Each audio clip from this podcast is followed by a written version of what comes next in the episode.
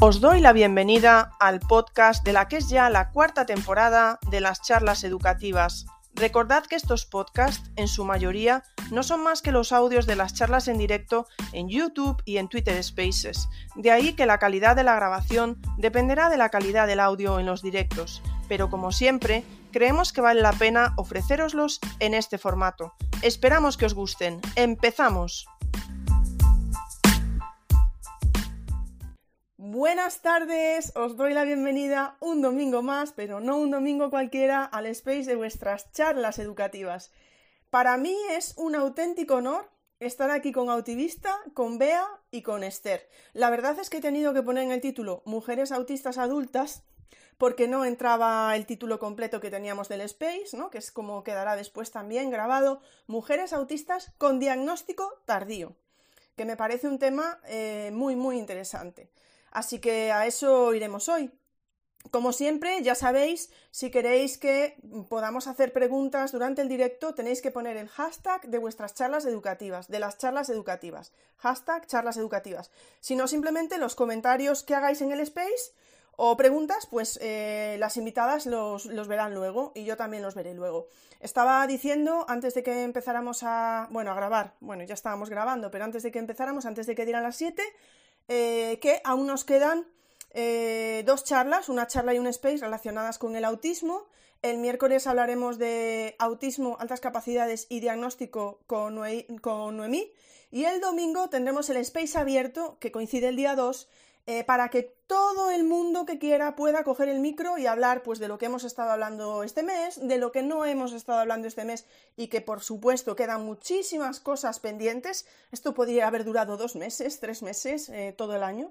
Eh, pero bueno, no demos ideas, así que por ahora. Y también quería deciros que pronto van a salir el calendario de abril de las charlas educativas, luego saldrá el de mayo y el de junio, y quiero que sepáis que creo que en todos ellos eh, no sé, en junio, según como pongamos las, las, charlas, en todos ellos va a tener presencia el autismo. Así que, bueno, que podéis seguir pendientes si os apetece. Y sin más, eh, como habiéndonos, no sé cómo se dice, habiendo pedido a los astros que esto pueda funcionar, eh, vamos a comenzar. Muchísimas, muchísimas gracias, de verdad que es un verdadero honor estar con vosotras tres aquí hoy. Y sin más, vamos a empezar, ¿vale? Y lo primero que voy a preguntar, como siempre, es, le voy a pedir a nuestras invitadas que se presenten y les voy a preguntar, ya vamos a ir al grano. ¿Cuándo llegó su diagnóstico? ¿Y qué os hizo buscarlo o encontrároslo mm, delante de vuestras narices? No lo sé. Bea, buenas tardes, bienvenida. Hola, buenas tardes, ¿qué tal? Eh, gracias a todos por venir. Bueno, ya sabéis que yo soy Bea, tengo 46 años y yo recibí mi, diagnóstico hace ya casi cuatro, ¿no? porque en mi caso el diagnóstico llegó de forma fortuita. Mi hija con 13 años, a sus 13 años tuvo una crisis muy bestia y, y al final pues eh, me, recomendaron, me recomendaron a un psicólogo clínico que nos dio el diagnóstico y dado que siempre me había sentido muy reflejada en mi hija, pues yo me fui directamente a la Asociación Asperger y, bingo, y ahí estamos. O sea, a mí me decían, no, es que tu hija algo le pasa, lo típico, y mi contestación era automática, si no pasa nada, que yo era igual y tampoco he salido tan mal, ¿no? Así que esa es mi presentación. Muchísimas gracias, Bea. Es que estaba por aquí Aida, y eh, cuando tuvimos la primera charla ya a comienzos de marzo, me acuerdo que precisamente cuando eh, Aida comentaba que cuando le decían es que tu hijo tal, y ella, pero si mi hijo, si. que Aida decía, ¿vale? Si no, Aida me lo dice si me equivoco, pero decía que ella no notaba nada, dice, pero si mi hijo hace las cosas que hacía yo, si no, que vamos, tenía esa, eh, que tenía ese sentimiento, que a lo mejor era, era lo mismo que tenías tú, ¿no? Vea que tú no notabas nada raro porque era igual que tú. No, yo sí que veía cosas, o sea, yo, yo, yo veía, uff, esto lo gestiona igual de mal que yo, o sea, pero bueno, eh, yo siempre pensaba lo mismo y lo sigo pensando, es una carrera de fondo y, y, bueno, mi hija es más afortunada que yo en ese sentido, pero bueno, esto ya hablaremos más adelante porque ahora pues eh, ella sí que tiene un diagnóstico a una edad tardía, pero más decente que, que la nuestra. Vale, muchísimas gracias, Bea. Pues voy a dar la bienvenida a mi querida autivista también. Buenas tardes, gracias por estar aquí. Buenas tardes, gente bonita. Uf, tengo los cascos que me están vibrando de, de, lo nerviosa que estoy. A ver, eh, bueno, primero de todo quería darte las gracias por habernos invitado a todos, a toda la comunidad, a todo el prisma y a, poder haber dado voz a personas autistas en primera persona, profesionales, eh, escolarización, familiares. Ha sido una maravilla, la verdad. Y también poder estar aquí en este espacio con Bea, Esther y contigo, que os adoro a las tres, y lo digo palabra, palabra de autista. Bueno, yo soy autivista, soy de Barcelona, tengo 48 años. En mi familia somos bastantes personas diagnosticadas de autismo hay dos personas no verbales que adoro y que me los comería. Uno es Saban y el otro tiene una doble discapacidad y tenemos muchísimas cosas en común y nos entendemos muchísimo. ¿Cuándo llegó el diagnóstico? Pues en pandemia, cuando tenía 47 años. A mí eh, lo que fue el confinamiento me dio todas las adaptaciones que sabía que no, que no sabía que necesitaba. Yo no sabía que necesitaba ir a comprar sin que nadie se me pusiera a dos pasos y tan cerca. No sabía que teletrabajar me iba tan bien. No sabía que salir a la calle sin tener miedo a que se me cruzaran personas, coches, patinetes, me iba a hacer tan bien, ¿no? A la vez que lo pasé muy mal, porque falleció mi madre, luego mi hermano, y, y esta, esta sensación de estar siempre en alerta, eh, que puede pasar cualquier cosa, indecisión. Claro, de repente me volví autista de golpe y no es que me volviera, es que estaba en un burnout, es decir, llevaba tal agotamiento mental que al final mm, no tenía fuerzas para poder camuflar y, ser una persona mm, normotípica, ¿no? Y de ahí pues empecé con un diagnóstico de TCA, me engordé muchísimo y yo sabía que había algo que no iba bien. Tampoco me, acababa de identificar con, solo el TCA y, y, de allí me derivaron a neuro y afortunadamente pues sé ahora quién soy. Autivista, eh, lo que me dices de entrada, así tal como, como me lo cuentas, viéndolo desde fuera, eh, es raro que no te hayan dicho, ah, pues estarás deprimida o algo así, ¿no? Exacto. Bueno, es que me han dicho de todo. Eh, no sé si lo puedo decir, lo voy a decir finamente, pero a mí me han dicho que era una loca del toto porque me diagnosticaron disforia premenstrual, ¿no? Entonces, claro, como yo tenía comportamientos raros, de ahora estoy deprimida, ahora estoy eh, enfadada y ahora no sabemos lo que tiene, pues debe ser una cosa típica de mujer hormonal, ¿no? Y, y ya está. Y sí, sí, nos hemos escuchado de todo y creo que no seré la única. Bueno, la verdad, ahora mismo no recuerdo si luego vamos a tener esa pregunta o no, pero si no, luego lo, revisamos porque, en fin. Porque, bueno, hay, que, hay muchas cosas que hablar aquí, ¿no? Y, y, veo por ahí a Daniel y tal, pero eso de que, pues que las mujeres ahora lo comentaréis las tres, ¿no? Pero que ahora pues esté diagnosticando más, se haya visto que los, instrumentos no funcionaban para las mujeres, que todo se había hecho pensando en los hombres y tal, pero claro, es que las mujeres ya no es que ah, em, hagan un, masking de una manera pues o más salvaje o más natural o lo que sea, que no lo sé, ¿eh? no, no, estoy hablando desde de una parte técnica, estoy hablando por todo lo que estamos hablando aquí estos días, pero es que aparte de eso el hecho de ser mujer, pues ya le sumas eso de será hormonal, le va a venir la regla. y la venga, ya está, tiramos para adelante. Claro, claro. Es que, ojo, Ingrid, es que tienes razón, es que hace 50 años se, se, estaba diagnosticando a personas, a mujeres por histeria. Ojo, cuidado, es que no, no estamos hablando de hace mucho tiempo es que si lo ponemos a pensar, la palabra histérica, yo creo que todos la hemos escuchado más en femenino que en masculino, ¿eh? Yo ahí lo dejo, pero me da la sensación, ¿eh? Sí, sí. Bueno, vamos con otra histérica, que no, que es broma. Vamos con, con, otra querida compañera, con Esther. Esther, buenas tardes y bienvenida. Gracias por estar aquí. Hola, buenas tardes. Bien hallada, bien hallada. Yo gracias por, por invitarme. No, no sé en qué momento te dije que sí, porque a mí esto me da un miedo intenso, pero bueno, ya me has engañado, ya estoy aquí, entonces ahora ya no me queda otro remedio. Bien, me llamo Esther, eh, tengo 50 años que estrené este mes y bueno, vivo en un pequeño pueblo de la comarca leonesa del Bierzo Eh, yo recibí mi diagnóstico eh, con 49 años, no hace mucho, hace creo que unos nueve meses. Eh,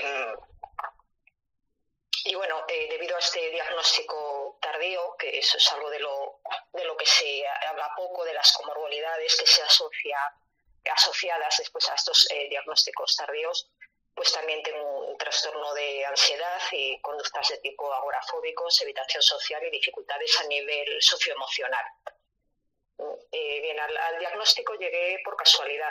Yo ni lo buscaba ni lo sospechaba. Mm, yo hacía ya como unos 5 o 6 años que empecé a notar que algo no iba bien en mi vida, me sentía mal, pero yo no, no sabía que era era lo que sentía exactamente, solo sé que, algo me reconcomía por dentro. Eh, lo comenté con mi médico de cabecera, eh, el cual sin ningún disimulo eh, me ignoró totalmente. Entonces, bueno, los años pasaron, yo seguía con este malestar y llegó la pandemia. en la pandemia, pues ahí todo, digamos que se precipitó un poco, ¿no? yo creo que la pandemia nos afectó, nos afectó a todos sobremanera. Eh, yo hablaba con mis amigas por videoconferencia, y ellas me decían, tienes depresión, vete al médico, eh, necesitas que te pongan tratamiento. Entonces, bueno, ante su insistencia, fui a, a mi médico de cabecera, que era ya otra persona, le comenté las sospechas de mi amiga, no las mías, y entonces dijo, bueno, pues toma, pastillas para la depresión sin estudio ni nada. También estábamos en una época un poco complicada y, me recetó pastillas antidepresivos que digo, bueno, me voy a tomar, pero yo no, no creía que yo tuviera depresión. Eh, unos meses más tarde, ya cuando se nos permitía movernos eh, por el territorio nacional, cuando ya se nos permitía eh, juntarnos en grupos pequeñitos, fui a, a comer con mis amigas. Yo ya llevaba una semana muy dura luchando contra mis propios demonios internos, esos demonios que de vez en cuando aparecen y se encargan de decirte lo poco que vales, eh, lo poco que le importas a la gente. Y bueno, pues te puedes imaginar que cuando llegué al lado de mis amigas no iba en las, mejores eh, eh, condiciones. y estando con ellas, una serie de catastróficas desdichas, como la película, unas situaciones que yo eh, ni esperaba ni, ni, deseaba que ocurrieran, pues eh, dio lugar a, una crisis de ansiedad muy fuerte que me llevó a urgencias. Eh, yo creo que fue en ese preciso instante, ahí ya cuando, cuando mi cerebro ya no pudo más y dijo, hasta que hemos llegado, se acabó, yo ya me cansé de jugar a ser neurotípico y, por eso acabé en esa situación. El médico que, me atendió en urgencias eh, fue el que me aconsejó que buscara ayuda profesional. Me dijo, y te voy a decir palabras textuales, me dijo, tú no tienes depresión, lo que te pasa es que eres una persona muy sensible, no pasa nada por ser así, eso no es malo, pero necesitas que alguien te ayude a gestionarlo. Mm, sí que es verdad que quizás su, afirmación fue un poco atrevida, ¿no? Porque, a ver, había estado una hora conmigo, no me conocía de nada, pero a mí el hecho de, de, que dijera eso fue como sentir que había una, una persona que por fin me entendía. Eh, para mí fue, o sea, es que no, os podéis imaginar la paz que me dio eh, las palabras de ese hombre. Y, bueno, a partir de ahí fue donde empecé a buscar ayuda.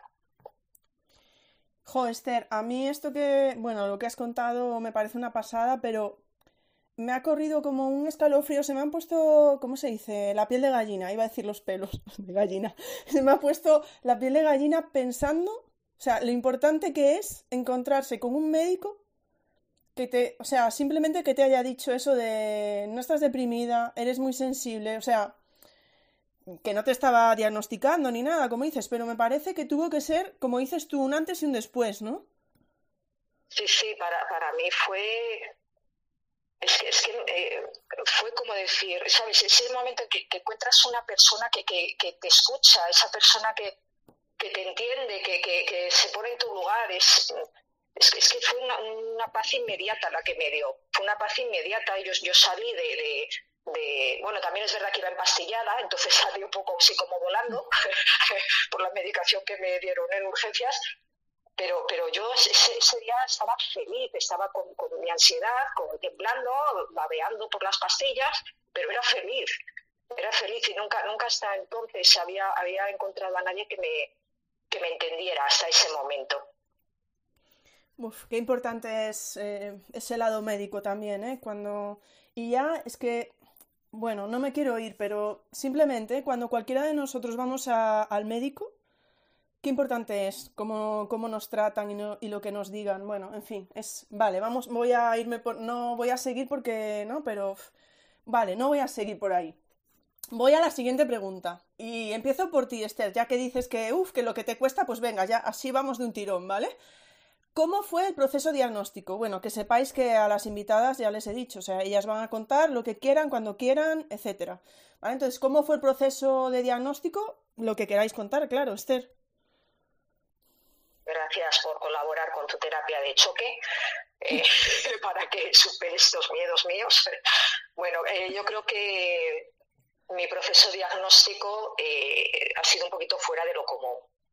He leído por ahí en Twitter y también he escuchado a mucha gente que lo ha pasado y lo pasa muy mal en este proceso de, búsqueda de diagnóstico porque han sufrido rechazo y se han encontrado con muchos médicos capacitistas por el camino. Eh, yo he tenido mucha suerte, eh, muchísima, desde, desde esa crisis de ansiedad que, fue, que tuve antes, que comentaba antes, eh, hasta el día de hoy yo no he encontrado más que buenos profesionales. Entonces, bueno, quiero decir a la gente que tengáis esperanza, que, que encontraréis a lo mejor eh, malos profesionales, pero también hay buenos, también hay buenos. O sea, no, no perdéis la esperanza eh, de vuestro diagnóstico. Bueno, yo eh, he pasado por tres psicólogas y no, no es que dejara una psicóloga porque me atendiera mal y, me fuera a otra, sino que una psicóloga me, me llevó a otra. Bueno, la primera que tuve fue justo después de la crisis de ansiedad, a los pocos días, era una psicóloga privada de Madrid que me hacía consulta telefónica y acudí a ella porque yo sentía que necesitaba ayuda urgente. Y, sabía que si pedía cita en la seguridad social la, espera iba a ser de meses y yo, yo estaba muy mal entonces y no podía esperar meses, no podía arriesgarme a acabar en, urgencias otra vez. Entonces esta psicóloga no me dio un diagnóstico definitivo, pero me ayudó muchísimo con mi estado de ansiedad. Eh, después de aquella crisis yo tenía ataques de ansiedad al menos una dos veces por semana. Eh, entonces ella me, ayudó a, aprender a gestionarlo, ¿no? porque mi, ansiedad pues eh, todavía la tengo, vive, vive conmigo.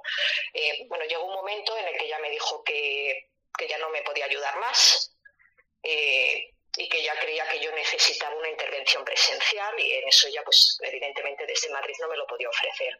Entonces fue cuando pedí cita en salud mental en la seguridad social.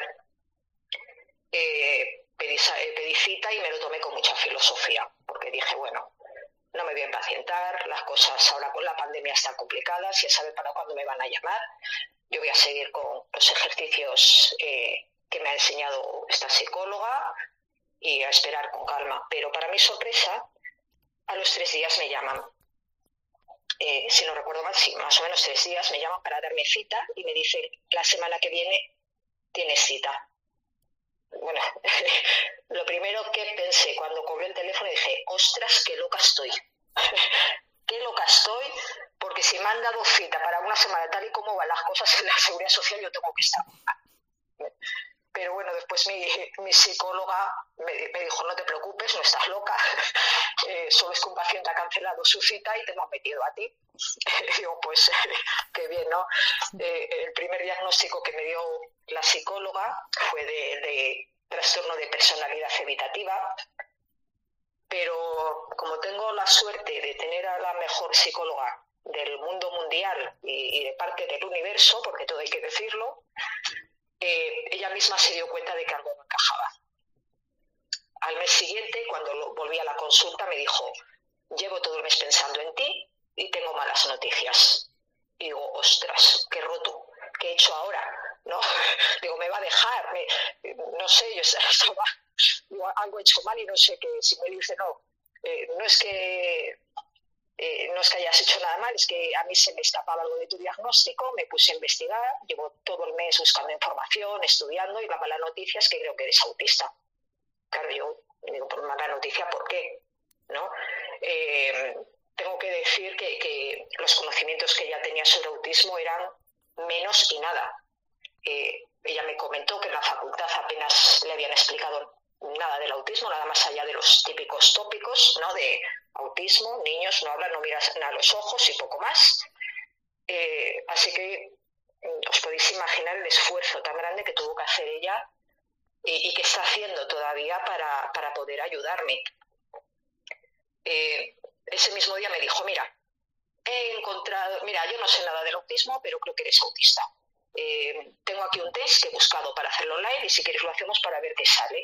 Lo hicimos, creo que el test duró aproximadamente una hora y el resultado apoyaba sus sospechas. Eh, unos meses después, eh, conociendo las limitaciones que tenía ya no solo, no solo mi psicóloga, sino la seguridad social, en la cual tampoco hay medios para realizar a fondo este tipo de diagnósticos, decidí acudir a, una asociación de autismo de, aquí de Ponferrada eh, para que me realizaran el estudio completo, porque de esta manera pensé que a mi psicóloga le podría beneficiar porque tendría más información para trabajar conmigo. En esta asociación donde fue, fue donde encontré a, mi tercera gran psicóloga, una profesional como la copa de un pino, eh, no solo por todos los conocimientos que tiene en ese tema, sino también por su calidad como persona. Este proceso fue muy intenso y muy duro en ocasiones. En total creo que fueron seis sesiones las que tuve de entre dos y tres horas.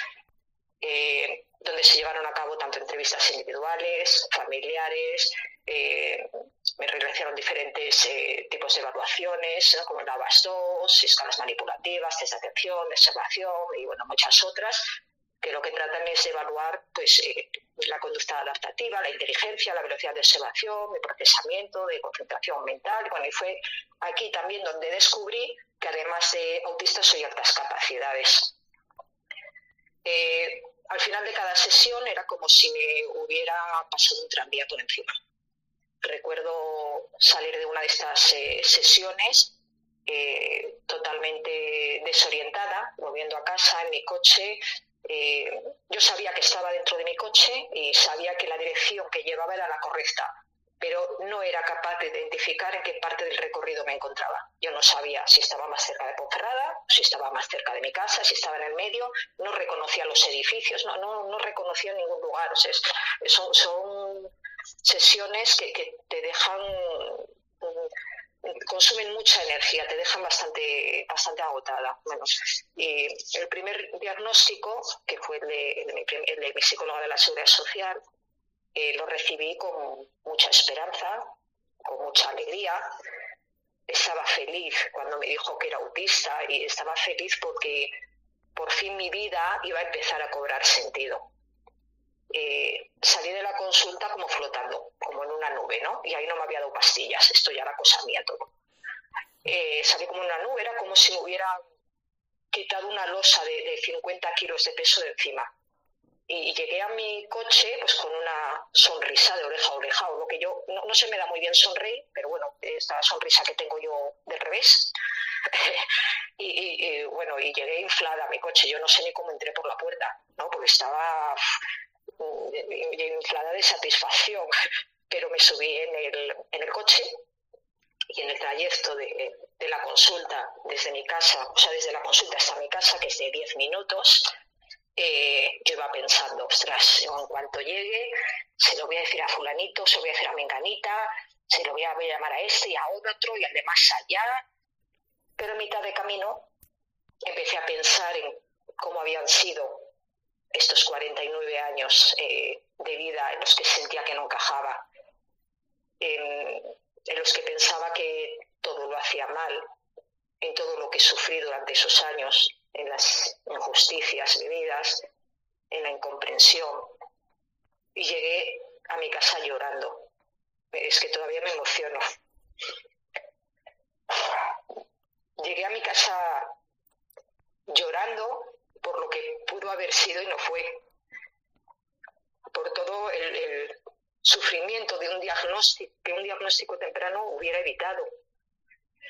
Y, pensar en eso se me, se me cayó el alma a los pies. Pero bueno, supongo que es un proceso en el que tenemos que, pasar todos, ¿no? El segundo diagnóstico ya no lo recibí así, pero sí, sí que lo recibí con miedo, porque tenía miedo a que el resultado no fuera el que yo esperaba. Eh, llegué a, ese punto con un síndrome del impostor que me, que me atormentaba bastante. ¿no? Era como diciendo, ¿y si no lo soy? ¿Y si he estado fingiendo lo que me pasa? ¿Y si solo digo que tengo este rasgo y este otro porque los he leído en un libro, los he leído en internet? y en realidad no los tengo. ¿Y si mi, y si mi otra psicóloga está equivocada? Mm, pero bueno, creo que ahora ya puedo decir que mi impostora, por lo menos esa que me decía que no soy autista, se ha ido para siempre. Y, es una gozada haberla perdido de vista. Y aquí está la nueva Esther, que, que es un placer escucharte. O sea que, de verdad, muchísimas. Didi Esther. No, no, que, gracias, que muchas gracias. No, gracias a ti por lo, por lo que nos has contado y, bueno, no sé, es que eh, lo habéis dicho las tres, ¿eh? Con cuarenta y algo de años, si no me equivoco, ¿eh? ¿Ingrid? Sí, vea. Vea, ¿no me oyes? ¿Se me oye o no? ¿Me oís, verdad? Las demás. Sí. Ah, vale, vale, vale. No, nada, vea, te iba a dar paso, simplemente decía que las tres con cuarenta y algo de años, que es algo que hay que darle una vuelta. Sí, vea, te doy paso ya. No estoy oyendo nada, ¿o soy yo sola? Vale, Bea, pues, eh, pues si no oyes, vamos a, voy a escribirle por privado a Bea, a ver si, eh, activista, le mandas tu WhatsApp a Bea y le dices que salga y que vuelva a entrar, a ver, porque pudo pasarle algo ¿Se lo puedes mandar tu activista? A ver, vean, vea, si no nos escuchas nada, eh, espera, activista. Le... Vale, perfecto. Vale, muy bien.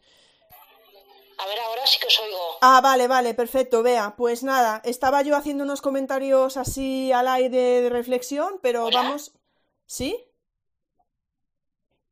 A ver, tenemos un problema ahí con Bea. Bea, no sé si me estás escuchando o no. A ver si... Nada, parece que nos oye, no nos oye y que va por momentos. Eh, vale, Autivista, si quieres mándale el WhatsApp que, habla, que decíamos. Y, yo creo que lo mejor que puedo hacer es salir y volver a entrar. Y si ya has mandado ese WhatsApp, si quieres Autivista, cambiamos, vamos contigo. Y mientras vea a ver si puede...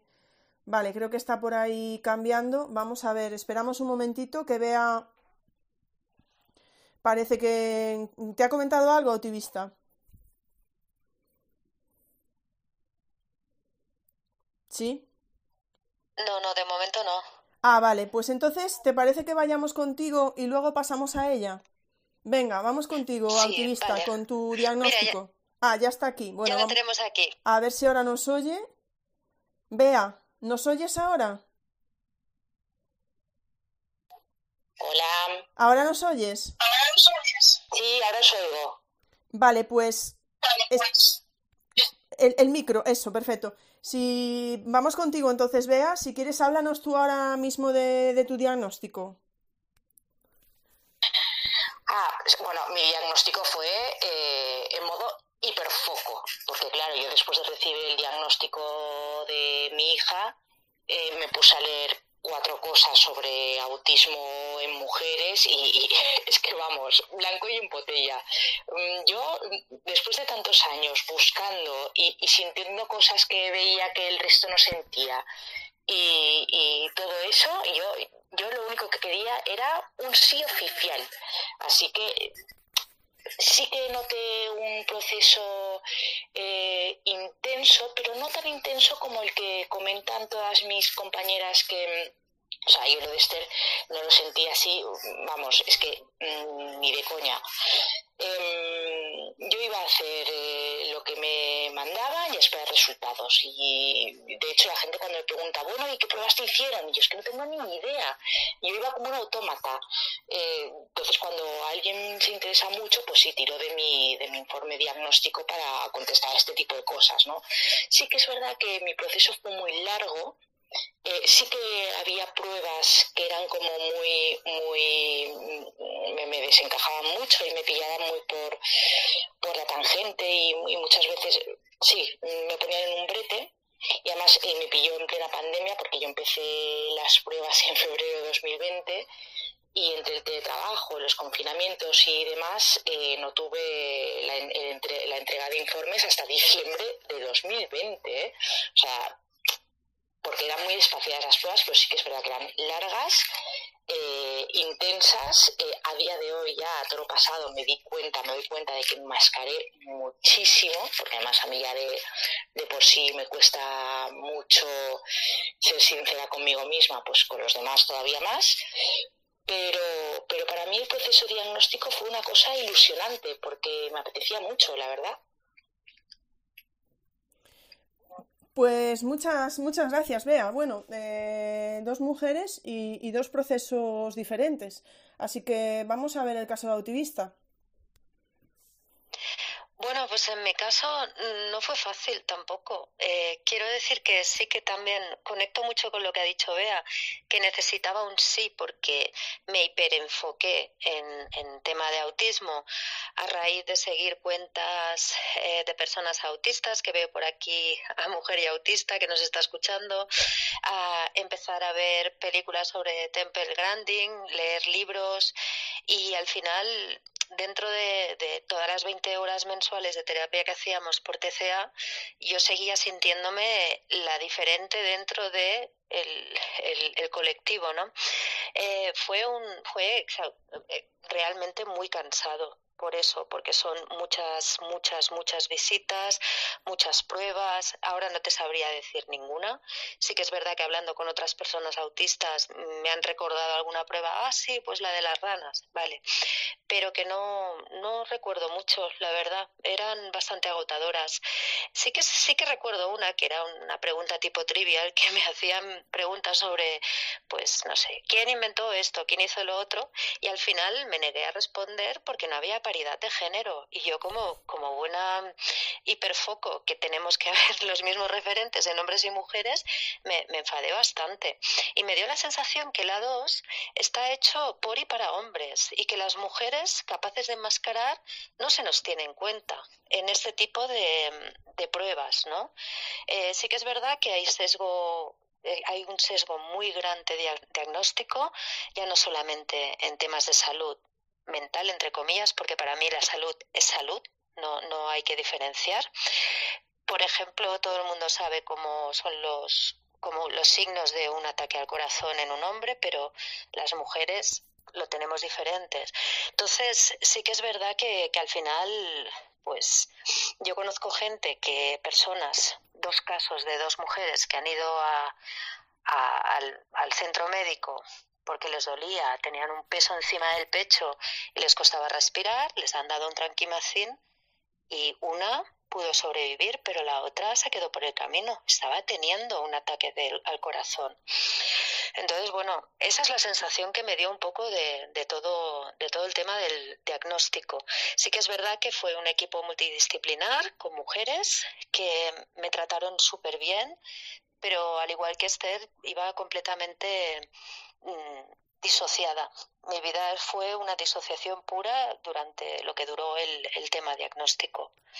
Y cuando al final me dieron eh, la devolución del, del, diagnóstico, es curioso porque, claro, te lo dan, eh, la impostora se va y aparece el, ostras, es que me están hablando de deficiencias cognitivas, me están hablando como todo en cosas negativas, ¿no? Y, también estaría chulo que se pudiera enfocar estos diagnósticos en, oye, tienes estas dificultades, pero también tienes estas cosas buenas, que las tenemos.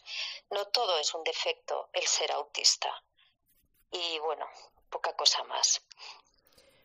Me parece muy interesante lo que estás mm, comentando. Justo hoy escuchaba un podcast que recomendó Esther, no se acordará, pero un podcast Esther que era estaba en la página de Radio Televisión Española. Luego lo compartiré porque lo he guardado para compartirlo. Lo escuché esta mañana y justo eh, era una profesora de universidad que llevaba muchos años investigando en autismo y aparte de que hablaba de CEA en vez de TEA, eh, bueno, es que hizo muchos comentarios, ¿no? Pero una de las cosas que dijo Autivista era eh, el hecho de que decía, es que cuando te dan, dijo, a, quien sea, ¿no? Le dan el informe a la familia, a la persona, te dicen lo que no vas a poder hacer, lo que no eres capaz de hacer. Dice, pero no te dicen otros aspectos que de, solo te dicen lo que no, no, no, no, y te ponen todo como, como muy negativo, ¿no? Justo, justo lo que, lo que estás diciendo. O sea que, bueno, me parece muy interesante. Voy a seguir contigo, autivista. Tenemos el informe, tenemos el diagnóstico y ahora viene una de, de mis multipreguntas esas. ¿Y luego qué? ¿Cómo cambió vuestra imagen de vosotras mismas? ¿Era complicado ver las fronteras de vuestra personalidad real o lo que había sido masking o enmascaramiento? La rara, la egoísta, la antisocial, la rígida, todas esas cosas que a lo mejor eh, ya teníais casi como asumidas, ¿no? Bueno, ya no digo si es la histérica, la loca, pero eso ya, ¿vale? Estaba, estábamos de broma al principio también. Y por la otra pregunta que hacíamos al principio también, ¿habíais tenido diagnósticos erróneos previos? Bueno, como veis, ellas no os preocupéis que tienen las preguntas, así que, ¿vale? Los demás ya las vais ahora a ir viendo. Autivista. Es, es, es, la preguntaza esta. es muy buena pregunta. Lo primero que hice fue quedar con personas autistas y, y realmente por, por, buscar un referente. Es que en eso estoy súper enfocada, que necesito referentes. Eh, me puse en redes a tope a seguir a gente autista. Eh, hice un taller, por cierto, que veo aquí Daniel, que precisamente se llamaba Ya tengo el diagnóstico y ahora qué eh, que era gratuito, creo, para las personas que estábamos diagnosticadas y me ayudó bastante. Luego estuve siguiendo unas jornadas autistas que, que hizo Mujer y Autista. Fue como hiperfoco a lo bestia, ¿no? ¿Qué me está pasando? Empecé a descubrir que había vivido una vida camuflada por supervivencia. No sabía que realmente quién era yo. Y, y no es que yo misma me aplicara un método ABA, entre comillas, es que lo hacía por su supervivencia, porque de pequeña había sufrido mucho bullying, había sufrido exclusión social. Eh, bueno, imaginaros si había llegado a, a, mascarar que cuando era pequeñita, a los cuatro años, estaba con mi madre en un restaurante, ella comió lubina y yo huevos con patatas, y mi madre, toda educada, que era ella, que yo creo que era más autista que yo, bueno, igual de autista que yo, dijo, felicite al cocinero por su lubina. Y yo con cuatro añitos le felicité por sus huevos. O sea, si eso no es hacer un masking, a mí que vengan y me lo cuenten. Y esa anécdota la tengo ahí, siempre la contamos como, ay, la niña qué divertida era. Bueno, la niña estaba haciendo un masking porque, porque quería parecerse a alguien que realmente era válido en la sociedad, ¿no?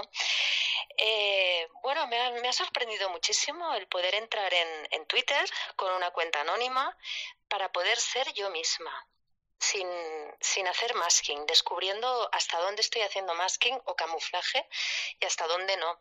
Y me he encontrado un colectivo afín a mí que necesitaba ese sentimiento de pertenencia, que es maravilloso, que no solamente eh, engloba a personas autistas, sino a todo el colectivo, como por ejemplo puede ser ahora el colectivo de educación, que es el que tú estás metida, eh, pues profesionales, personas que conviven con autistas, que son neurotípicos, es decir, que no son autistas.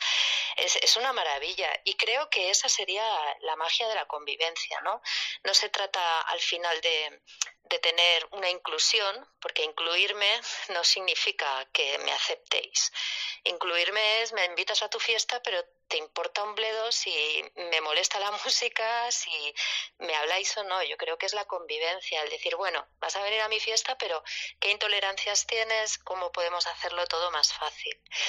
Y a partir de aquí, pues, eh, decir poca cosa más, que he tenido un montón de diagnósticos erróneos, y he contado el más bestial de disforia premenstrual, pero también me han diagnosticado de TOC, ansiedad. Bueno, es que yo creo que tengo más diagnósticos erróneos que complementos tiene la muñeca Barbie, para empezar. Pero bueno, partiendo de aquí, poca cosa más. Contenta con mi diagnóstico, con mi nueva identidad y, nada, poca, ya no quiero contar nada más, creo que no tengo nada más. Desde aquí también vamos a felicitar al cocinero por sus huevos, porque de verdad que a mí te has quedado ya ahí, de verdad que no podía parar de reírme. Bueno, en fin, vamos, vamos a seguir con, con Esther. En tu caso, bueno, algo ya nos has dicho, ¿no? Eh, pero cómo ha sido las fronteras. Hay una cosa, perdona, Esther, antes de, pasar a ti.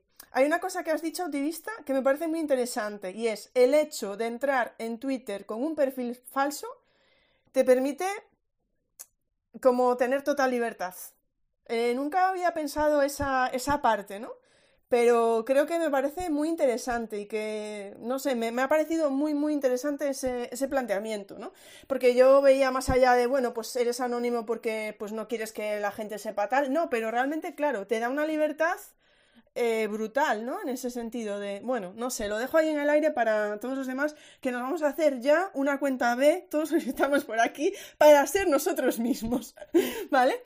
Bueno, vamos con Esther. Después del diagnóstico eh, cómo te entendiste a ti misma, dónde acababa el masking, dónde no, había terminado, bueno, etcétera, Esther. Bueno, eh, bueno, yo tengo que decir que, yo uso mi cuenta antes de nada porque no tengo filtro, entonces yo lo casco todo y ya se verá después lo que pasa. no, no, tengo esa necesidad de, de, ocultarme. Bueno, eh, yo una vez que, que tienes el, diagnóstico, ¿no? Y ya ves cómo el cielo se despeja de nubes, el sol brilla como nunca antes, eh, los campos se vuelven verdes, salen florecitas y, la vida es maravillosa. Llega el, momento de, conocerse a uno mismo, porque nada de lo que pensabas sobre ti hasta, ese momento es real. Eh, tienes que empezar de cero, tienes que desaprender todo lo que has aprendido eh, a lo largo de los años para volver a aprender.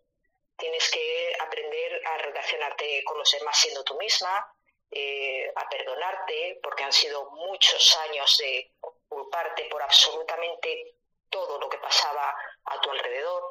Tienes que aprender eh, a conocer dónde tienes los límites, hasta dónde puedes llegar, qué cosas puedes tolerar, qué no tenemos que aprender a gestionar también nuestra energía para evitar eh, un agotamiento que te lleve a, estar unas o dos semanas enteras en la cama sin poder moverte, eh, que antes nos pasaba pero no sabíamos por qué era, ahora, ahora ya sabemos cuál es el motivo, entonces tenemos que aprender a, gestionar esa energía para no agotarla. Eh, y bueno, cuando, cuando recibí el diagnóstico, lo primero que pensé fue, ostras, que no soy rara, ¿Sabes? Cuando, cuando la gente me decía eso de qué rara eres, yo, yo siempre les decía, oye, que yo no soy rara, yo soy edición especial. Bueno, pues, pues ahora eh, les puedo decir, no soy rara, soy autista. Y, saberlo me hace tremendamente feliz por la paz mental que, ha traído a mi vida. Mm, cuando te dicen que cuando te dicen que eres autista, o por lo menos en mi caso, lo primero que, que haces es para información, porque claro, dicen que eres autista, pero, pero no conoces absolutamente nada del tema. Entonces eh, te pones a leer todo lo que cae en, tus manos. Eh, yo aún sigo, aún sigo en ese proceso todos los días. Eh, intento leer algo, informarme, aprender cosas nuevas.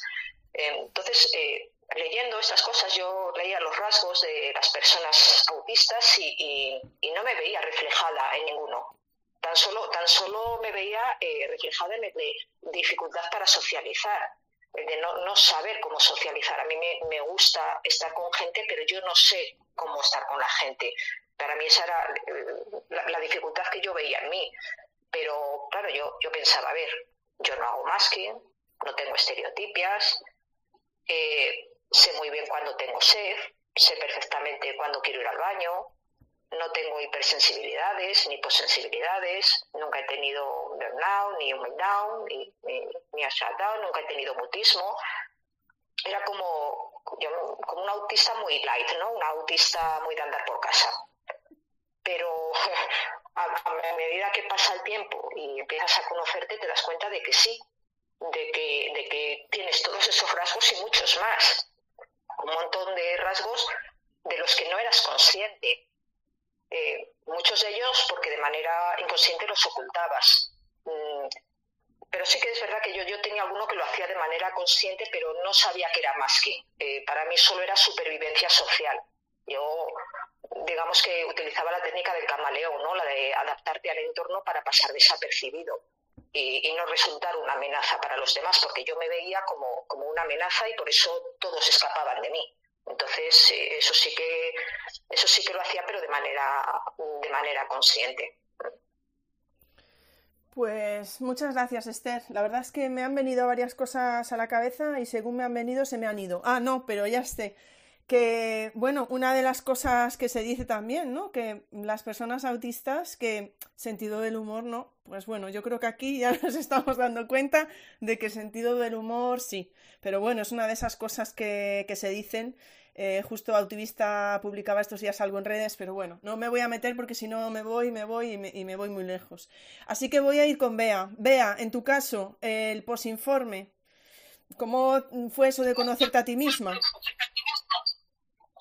Bueno, eh, mm, yo creo que todavía estoy en shock pero bueno, yo creo que esto nos va a pasar a todos los que recibimos un diagnóstico tardío, pues, pues igual que nacemos y morimos autistas, en el momento que nos dan el diagnóstico entramos en shock y seguiremos muriendo en shock, porque es una barbaridad toda la información a estas alturas que te viene y, cómo se puede gestionar.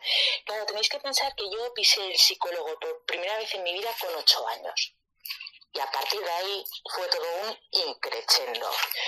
¿Qué, me pasaba? Pues no lo sé, porque es que eh, eh, no me preguntéis por qué jamás eh, quise indagar eh, con, con, mi madre, que era quien, con quien yo estaba, con quien yo vivía, a ver qué habían dicho psicólogos esas cosas. Luego ya mi madre, pobrecita mía, pues falleció y, y, ahora, después de 20 años ella fallecida, eh, me encantaría tener esa conversación con ella, ¿no? O sea, ¿por qué con 8 años me metisteis en un psicólogo? Bueno, sí, ya os lo digo, porque no hablaba, eh, porque estaba todo el día pegada literalmente en su pierna y, y esas cosas. O sea que...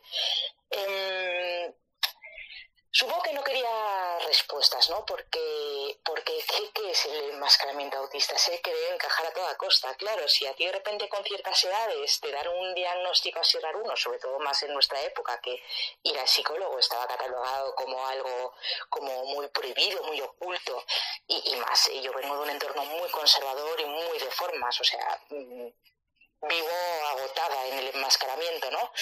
Eh, bueno, que eso, que a ciertas edades nadie quiere ser la rara, la friki, la inadaptada. Ahora bien, llega a cierta edad y sí que se necesitan esas respuestas y cuando las tuve, pues, pues mm, me sentí, obviamente, felicísima. O sea, mm, yo como Esther, que no, yo no tengo estereotipias, yo no tengo nada. Y me dieron el diagnóstico y yo, ahí dándolo todo, ¿sabes? De la emoción. Eh, luego llega el duelo, porque como bien sabrán todas aquellas personas con diagnóstico tardío, la mayoría tenemos un duelo y las dudas y los pensamientos intrusivos y bueno, y bla, bla, bla, bla, ¿no? Pero por fin pude dar respuestas pues a mi inadaptación social, a mi supuesta dificultad para el aprendizaje, a mis ganas de soledad, mi dificultad para transmitir mis sentimientos y, sí, bueno, con el diagnóstico también llegó la frustración y el dolor por no haber tenido respuestas correctas tras una vida de psicólogos y con diagnósticos variados como el TCA, depresión, ansiedad. Y ojo, eh, no son diagnósticos erróneos, ahí están. Y, y, con siete comorbilidades más que también son existentes, pero esto es como mi celiaquía, ¿no? Que me dicen, no, tú eres celíaca, intolerante a la lactosa y al huevo. El huevo ya me lo pasé por el arco de triunfo porque también se trata de vivir un poco, ¿no?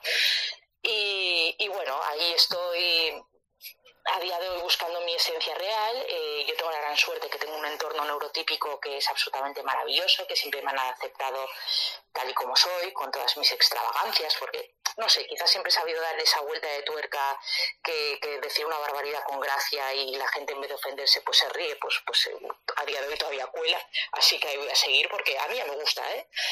Y, pero bueno, sí, sí, gracias al diagnóstico por fin empiezo a conocer esa famosa estabilidad emocional y física, porque lo que decía Esther, ¿no?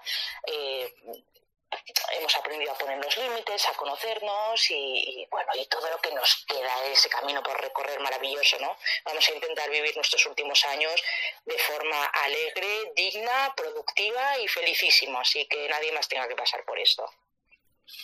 A ver, vea, últimos años no, ¿eh? No me fastidies. Últimos años.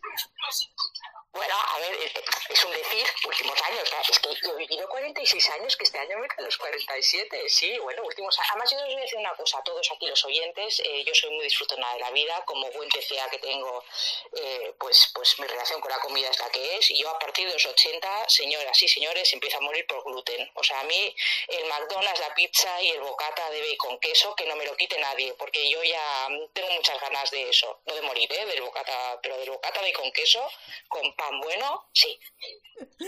Bueno, vea, de verdad que, eh, en fin, eh, no es por nada. Yo aquí, y veo por ahí a Daniel, yo aquí hay que hacer un estudio. Autivista ha nombrado los huevos, Bea ha nombrado los huevos. Si Esther nombra los, los, los huevos aquí, de verdad que tenemos que hacer un estudio y ver la relación.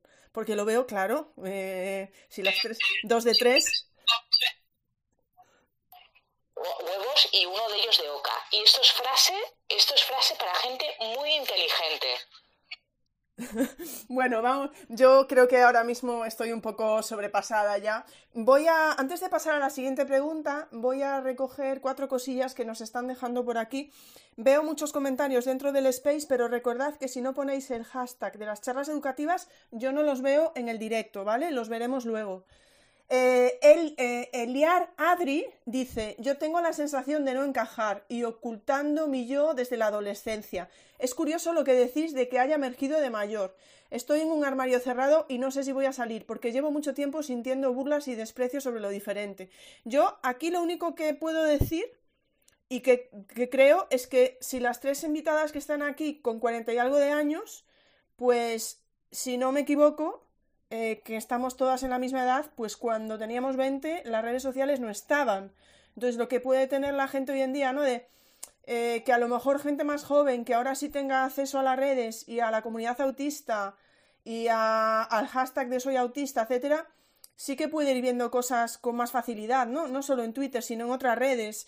Tenemos por aquí a Cristian, que lo comentaba y el otro día estaba escuchando a, Mundo Gamusino, creo que era, que siempre me confundo su nombre, y en sus podcasts, eh, uno de los dos, no me acuerdo quién era, nos, o los dos creo, que nos decían que, que habían visto unos vídeos en TikTok, o un vídeo en concreto, eh, y que así les habían empezado a surgir como las dudas, ¿vale? Entonces, bueno, no soy yo aquí la que tengo que responder, pero voy a hacer los otros, eh, otros tres comentarios que quedan tenemos a Soitea, que dice muy identificada con Esther, solo que yo aún no me siento tan liberada, sigo medicada y con mucho que superar y ponerme al día. Bueno, pues desde aquí te mandamos un abrazo muy grande, que lo sepas.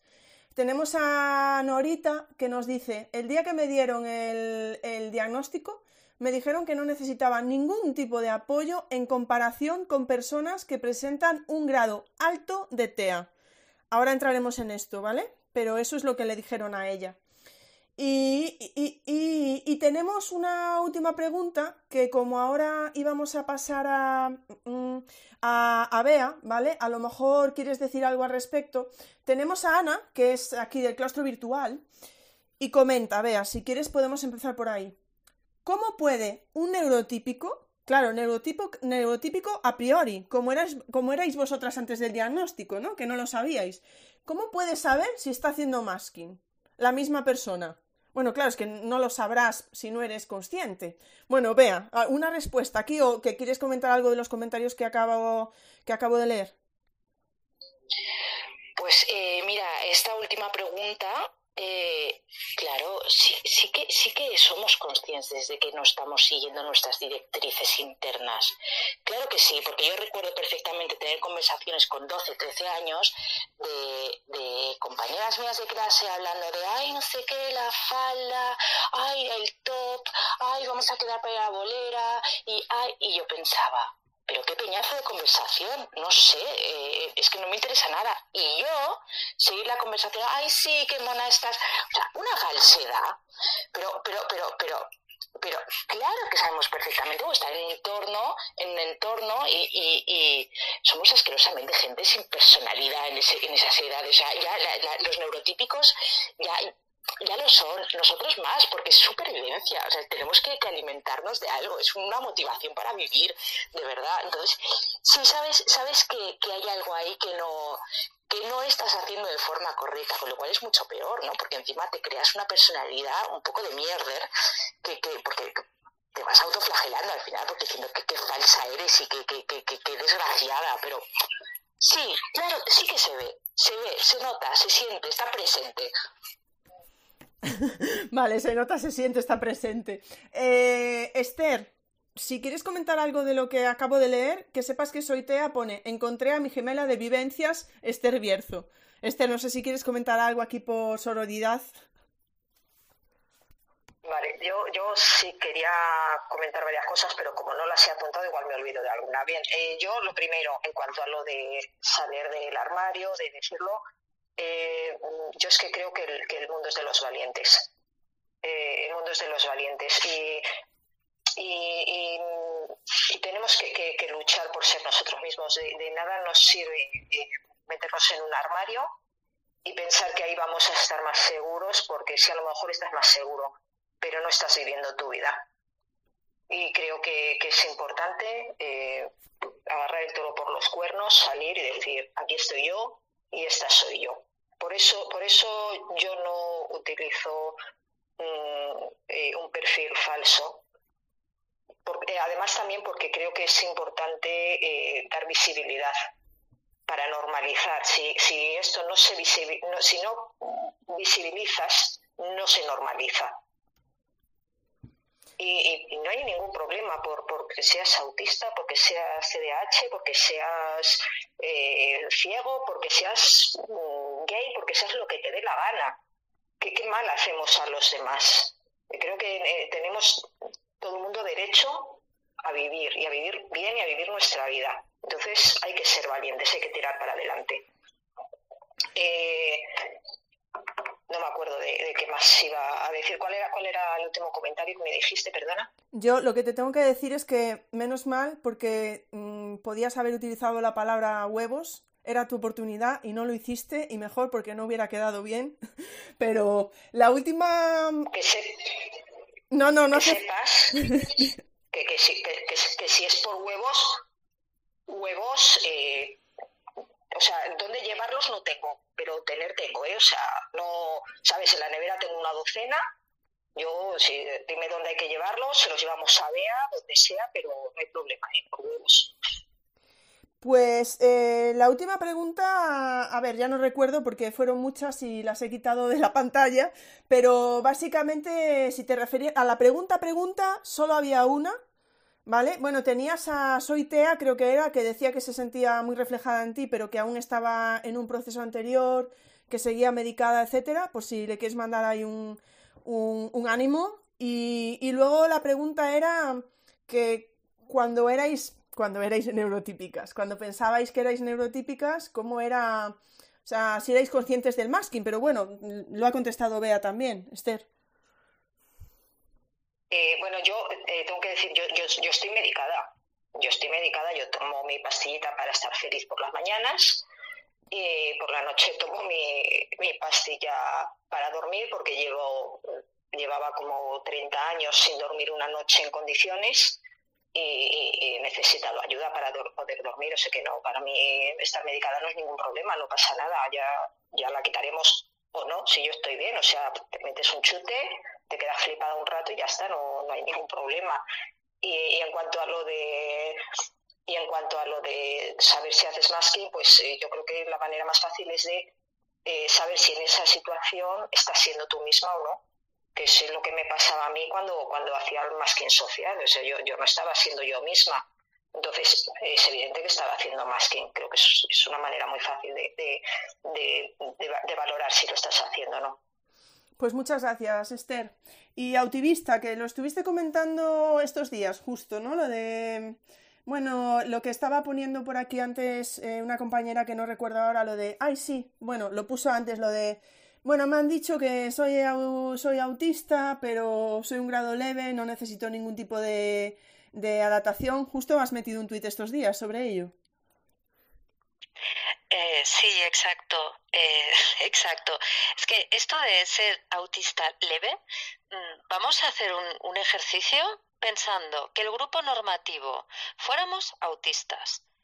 El resto, es decir, todos los alistas, serían los raros y los marginados. Y por eso no son enfermos. Quedaría bien decirle, eres una lista leve. o una lista fuerte, perdona, o grave, en que, a ver, vamos a hablar de personas, primero de todo, que somos diferentes y no pasa nada. Lo que decía Esther, no pasa nada y tenemos que normalizar que hay diversidad. Y el grupo normativo, que son los sociodominantes, que esta palabra, bueno, es el, el palabra del mes, eh, pues siempre han intentado acallar al, a los colectivos más minoritarios, ¿no? Como podría ser, antes que hemos comentado, pues la homosexualidad, las mujeres, el racismo, todo lo que acabe en fobias. Y como eso no es lo aceptable porque no es lo normativo, pues bueno, entonces es muy capacitista. Y, y introduzco esto de capacitista porque yo creo que, que nos lo han educado de generación en generación. A los hombres les han dicho, tú no tienes que llorar. Les han invalidado sus emociones. A mí también me han dicho, eres una mujer, tienes que tirar para adelante, no, no, no, no puedes hundirte. Em, cuando te dicen, es que no pareces autista, eh, cuando te están diciendo esto, ellos están diciéndote, qué guay, pareces de la normativa, pero en verdad lo que tú entiendes es que te están diciendo que, qué bien que no se te nota, que eres, no sé, una mierder de persona, ahí que ha dicho vea la palabra mierder, vamos a hacer otro, estudio, o qué bien que no se te nota que, que eres diferente al resto. Perdona, y, estamos muy equivocados. Y lo dicen de buena fe, estoy convencida porque si no ya me dirían otras palabras como retrasado que también se dicen, etc. ¿no? Entonces, yo creo que el capacitismo es el gran responsable de, que tengamos no miedo, pero sí tanto enmascaramiento y tanto esconder nuestras estereotipias y tanto esconder las ecolalias. Yo, por ejemplo, a veces hablo en casa y me salen ecolalias, pero cuando estoy en la calle disimulo como una campeona. Entonces me pongo a reír, canto una canción, que eso es otra, que puedo estar en bucle con una canción y allí. Eh, claro, sí, eres autista leve, gracias, gracias por existir. ¿Y tú cómo estás? ¿No? Es para decirle, pues me parece también una buena respuesta. Lo podéis ver por el, por el Twitter de Autivista, que lo ha puesto estos días justo. Eh, has comentado algo que no lo voy a comentar yo, pero luego comparto el, podcast que, que compartió Esther en su día y que lo he escuchado hoy, porque justo habla de estas cuestiones también y me parece muy interesante. Pero bueno, no lo voy a, no lo voy a comentar ahora. Vamos a seguir porque si no nos liamos. Vamos con el postdiagnóstico, precisamente vamos a empezar con B ahora a nivel personal. ¿A quién se lo contáis? ¿Cómo? ¿Hubo buenas o malas reacciones? ¿Comentarios apropiados o inapropiados? Que lo podéis llevar hasta el día de hoy como queráis, como acabamos de hacer con Autivista. Bueno, pues eh, eh, no lo pareces. no, yo, eh, se lo, yo se lo conté a todo aquel que me pusiera mínimamente la oreja. O sea, era como una emoción. En cama, es que soy autista, qué bien, uy. Y, y, la verdad, bueno, como ya os he comentado antes, tengo la gran suerte de, de tener un entorno muy guay, muy guay. Yo tengo, tengo un grupo de, de amigos que es absolutamente maravilloso, sus mujeres, sus maridos y, y todo tipo de, de amigos míos eh, que tengo, vamos, todos han reaccionado fenomenal.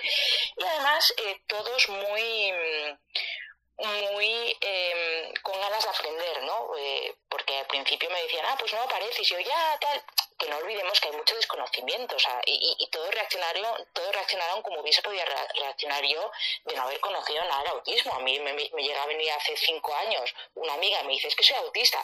Es que sin duda, no lo niego. Le hubiese dicho, ostras, pues no lo pareces. Y efectivamente no hay mala intención. Pero luego eh, la diferencia es cuando ves que se interesan por tu vida, por, por tu condición, ¿no? Y aprenden y y se empapan de ello, ¿no? Y además, como también tenía pues la suerte de los antecedentes de mi hija, que conocían pues las movidas, el diagnóstico, pues tampoco mi hija también es muy la, la todas mis amigas. Eh, pues pues decían pues pues no me extraña. O sea ya veían un patrón ahí fantástico y, y no se han tomado mal. Luego ya con la euforia ya he dejado de decirlo y lo, y lo digo pues cuando surge la ocasión, pues si hay algo que me molesta, digo, es que no, es que soy autista, entonces ya les meto la chapa, Entonces que está muy bien para que haya un poquito de conocimiento. Pero mm, me, encontrado a nivel personal muy buenas reacciones, muy buenas reacciones. Además, también pensar que cuando me dieron el diagnóstico, yo estaba en pareja, una, una, una un, señor que no es el padre de mi hija, con el que llevaba pues mm, casi tres años escasos, que, que se podía haber dado un susto también. Y, la suerte que he tenido eh, es que, bueno, ha estado conmigo a pie de cañón. O sea que yo ahí no tengo ningún tipo de queja. Me encuentro más reacciones desagradables de gente que no conozco de nada que de mi propio entorno. Y conversaciones, por supuesto, de los típicos haters de ¿cómo te atreves que le esté a leve tal? Eh, vete a cagar. En fin, eso, todo bien. Estaba pensando yo que, está muy bien eso que comentas, ¿no? De, bueno, pues de ser un poco comprensiva en el sentido de, ah, pues no lo parece, sí. Lo que estabais diciendo, ¿no? Que también lo ha dicho Autivista, pues que la gente no lo dice por mal. Yo tengo que decir que si no estuviera en redes sociales, si no hubiera entrado, si no hubiera empezado con las charlas, si no hubiera conocido todo esto de dos o tres años hacia aquí, pues probablemente, bueno, no, probablemente no, hubiera tenido una imagen más estereotipada. Eh... Sí, di, vea, vea, puedes hablar. No, no, sí, sí, que totalmente. Que a mí me llegan a hablar de, autismo hace cuatro años y, y, nos viene a todo, Rayman y Sheldon Cooper. Y ya está. Mm, es que, es que no hay conocimiento sobre el espectro. Sí, efectivamente. Mira, vea, justo tenemos a Lana, que por cierto, Lana, antes metiste un tuit muy bonito, pero luego ya vi que lo borraste, entonces no voy a, ponerlo. Pero eh, fíjate, véalo, por si quieres añadir algo, aunque creo que has respondido, pero Lana pregunta algo, que es lo que estamos hablando ahora mismo, ¿no? ¿Cómo contarlo en tu entorno? Dice, no al familiar, sino al social. Y dice, ¿cuándo? Y dice, ¿realmente es necesario? Pregunta Lana. Eh, ahora, ahora voy contigo. Vea, sí. A ver, eh, necesario eh, no, pero yo ya hablo de todo lo que me apetezca. ¿Les gustan mis interlocutores o no? Igual que yo eh, me aguanto sus, me trago sus conversaciones, ellos también las mías, siempre con gracia y elegancia, por supuesto, porque se trata siempre de crear entornos distendidos y agradables para todos, porque esto es lo que decía eh, Autovista, ¿no? que no es un tema de inclusión, es un tema de convivencia y respeto, y tiene que ser una convivencia y un respeto bidireccional. O sea que si yo me trago conversaciones que en el fondo a mí no me interesan, que me trago muchísimas, porque yo soy así, que la gente también aprenda a escucharme y hay que hacerse ahí imponer un poquito, pero siempre con un poquito de, gracia. Muchísimas, muchísimas gracias, Bea. Vamos contigo, activista. Eh, ¿Puedes responder también a la pregunta que ha hecho Lana, si es necesario contarlo? Y también, después de tu diagnóstico, a nivel personal, ¿a quién se lo cuentas? ¿Cómo buenas reacciones, malas, comentarios? Ahí, ahí. Sí, es que me he dado cuenta que antes he hecho una autistada y me he olvidado de la pregunta y he contestado otra cosa. Así que eh, por eso he levantado la mano. Digo, sí, sí, yo se lo conté a todo el mundo, a todo el mundo. Era como, soy autista, soy autista, pero como increíble. ¿Sabes que soy autista? Hola, ¿qué tal? Eh, hasta que me empezaron a soltar capacitadas una detrás de otra y acabas restringiendo. A ver a quién se lo dices, a quién no. Luego ya haces estrategias, porque hay gente que te interesa que lo sepa. Y te interesa porque, por ejemplo, en el club de fútbol de mi hijo, a mí me interesa que lo supieran porque voy con mis cascos de cancelación, no me junto con nadie, pero tampoco quiero que mi hijo piense que su madre es una marginada. Entonces hice mi estrategia, empecé en pequeños corrillos y luego ya cuando ves al más capacitista de todo, lo dices en voz alta con todos y como todo el mundo, ay, pues yo conozco a no sé quién, ya es como más amable, ¿no? Pero eso ya es nivel un poco más pro. Eh, a mí me han llegado a decir que desde que estoy, eh, desde que tengo el diagnóstico, me he vuelto más autista. Y mi terapeuta me felicita por dejar de enmascararme y empoderar mi condición. Y eso para mí no es un insulto, todo lo contrario. Aunque esa persona me quiera hacer daño, para mí es, oye, pues ole yo, ole yo, porque lo he podido conseguir. Y quería levantar la mano porque sí que conecto con Bea que he tenido mucha suerte con el entorno que tengo, de personas maravillosas que me han preguntado cómo me pueden hacer la convivencia más fácil. Han buscado artículos sobre mujeres con diagnóstico tardío. Ayer estuve en un cumpleaños y había mucho ruido dentro de la casa y salí fuera y mis amigas estuvieron fuera conmigo pasando frío porque saben que para mí es, un, es una tortura estar dentro de un sitio con mucho eco. Y me felicitaron por haber estado un ratito con ellas y, por haber decidido mi límite, decir hasta aquí, yo ahora ya me voy a casa. Así que tengo mucha suerte que ha, habido mucha gente que ha querido saber, que ha querido conocer y que, y que me siento muy afortunada, la verdad. Y no quería hoy dejar este, esta oportunidad para agradecérselo a ellas, porque para mí son lo más bonito que me ha pasado en la vida. Luego también a mi hijo, cuando le conté mi condición de autista, le dije, mira, te voy a explicar una cosa. Eh, soy la misma persona que era ayer, pero tengo este diagnóstico. Y esto me va a ayudar a que el día de mañana sea mejor, sea más feliz y podamos hacer más cosas. Por ejemplo, antes no conducía, después de la pandemia no entraba en metro, hacía, estaba muy limitada y gracias al perfil sensorial, a toda la terapia, estoy empezando a hacer más cosas. Así que el diagnóstico no es una cruz, aunque te pongan muchas palabras de eh, dificultades y demás, sino todo lo contrario, es una información trampolín y comunicarlo a todo el mundo también es una información trampolín para que te puedan hacer a ti y a las nuevas generaciones una vida más amable de convivencia. Muchísimas gracias, Autivista. Me encanta lo del diagnóstico como información trampolín. Es que es una pasada. Tenemos por aquí a Neuroaleatorio, que está dejando algún comentario. La caja de sorpresas de las respuestas al soy autista. Dice, ¿son excusas? Pues lo llevas bien. Ah, vale. Y que después le infantilizan. O, ¿cómo te puedo ayudar? Bueno, respuestas muy diferentes. Y también comenta por aquí arriba Dice, muy real, que te digan que pareces más autista desde que comienzas a asumirlo es muy verídico. Que conste que además de eso, ya que era Bea la que decía que nos quedaba poco, que lo sepáis porque lo dice Bea, eh, que era Carmen la que decía que según se había hecho más mayor, que... Mm, como que sí que notaba, bueno, no sé, no sé cómo decirlo, más, no sé cómo decirlo, que se notaba más autista, no sé cómo, pero vamos, palabras de Carmen, ¿eh? No mías, ¿vale? Ahora no, no vayamos a, pero creo que algo así dijo en, la charla, ¿vale? Eh, luego si queréis comentáis, pero voy con Esther. Esther, a nivel personal, ¿a quién se lo cuentas? ¿Cómo? ¿Las reacciones? Vale, pues ya como dije antes, no tengo filtro. Entonces, a todo Dios. O sea, es que me da igual, lo conozca o no lo conozca, yo lo voy cascando. En cuanto tengo la, oportunidad, yo se lo conté a todas las personas que, que pude. Eh, me faltó publicar eh, un, bando en el ayuntamiento, llamar a Pedro Sánchez para decirle, oye, públicalo en el BOE, soy autista. A todo el mundo, y de hecho, ahora cada vez que, me encuentro a alguien que no lo sabe todavía, le digo, eh, que soy autista. O sea, por si ves algo raro, que no soy rara, soy autista, apúntalo. Bueno, yo eh, a los primeros que se lo dije, evidentemente fue a mis hijos y a mi marido. Y eh, yo creo que no les extrañó nada el diagnóstico. Y no porque lo sospechara, sino porque explicaba muchas cosas mm, de mi, de mi forma de ser. Entonces, eh, creo que ahí ya lo dijeron, ah, vale, pues, pues bien, pues va, seguimos con lo nuestro.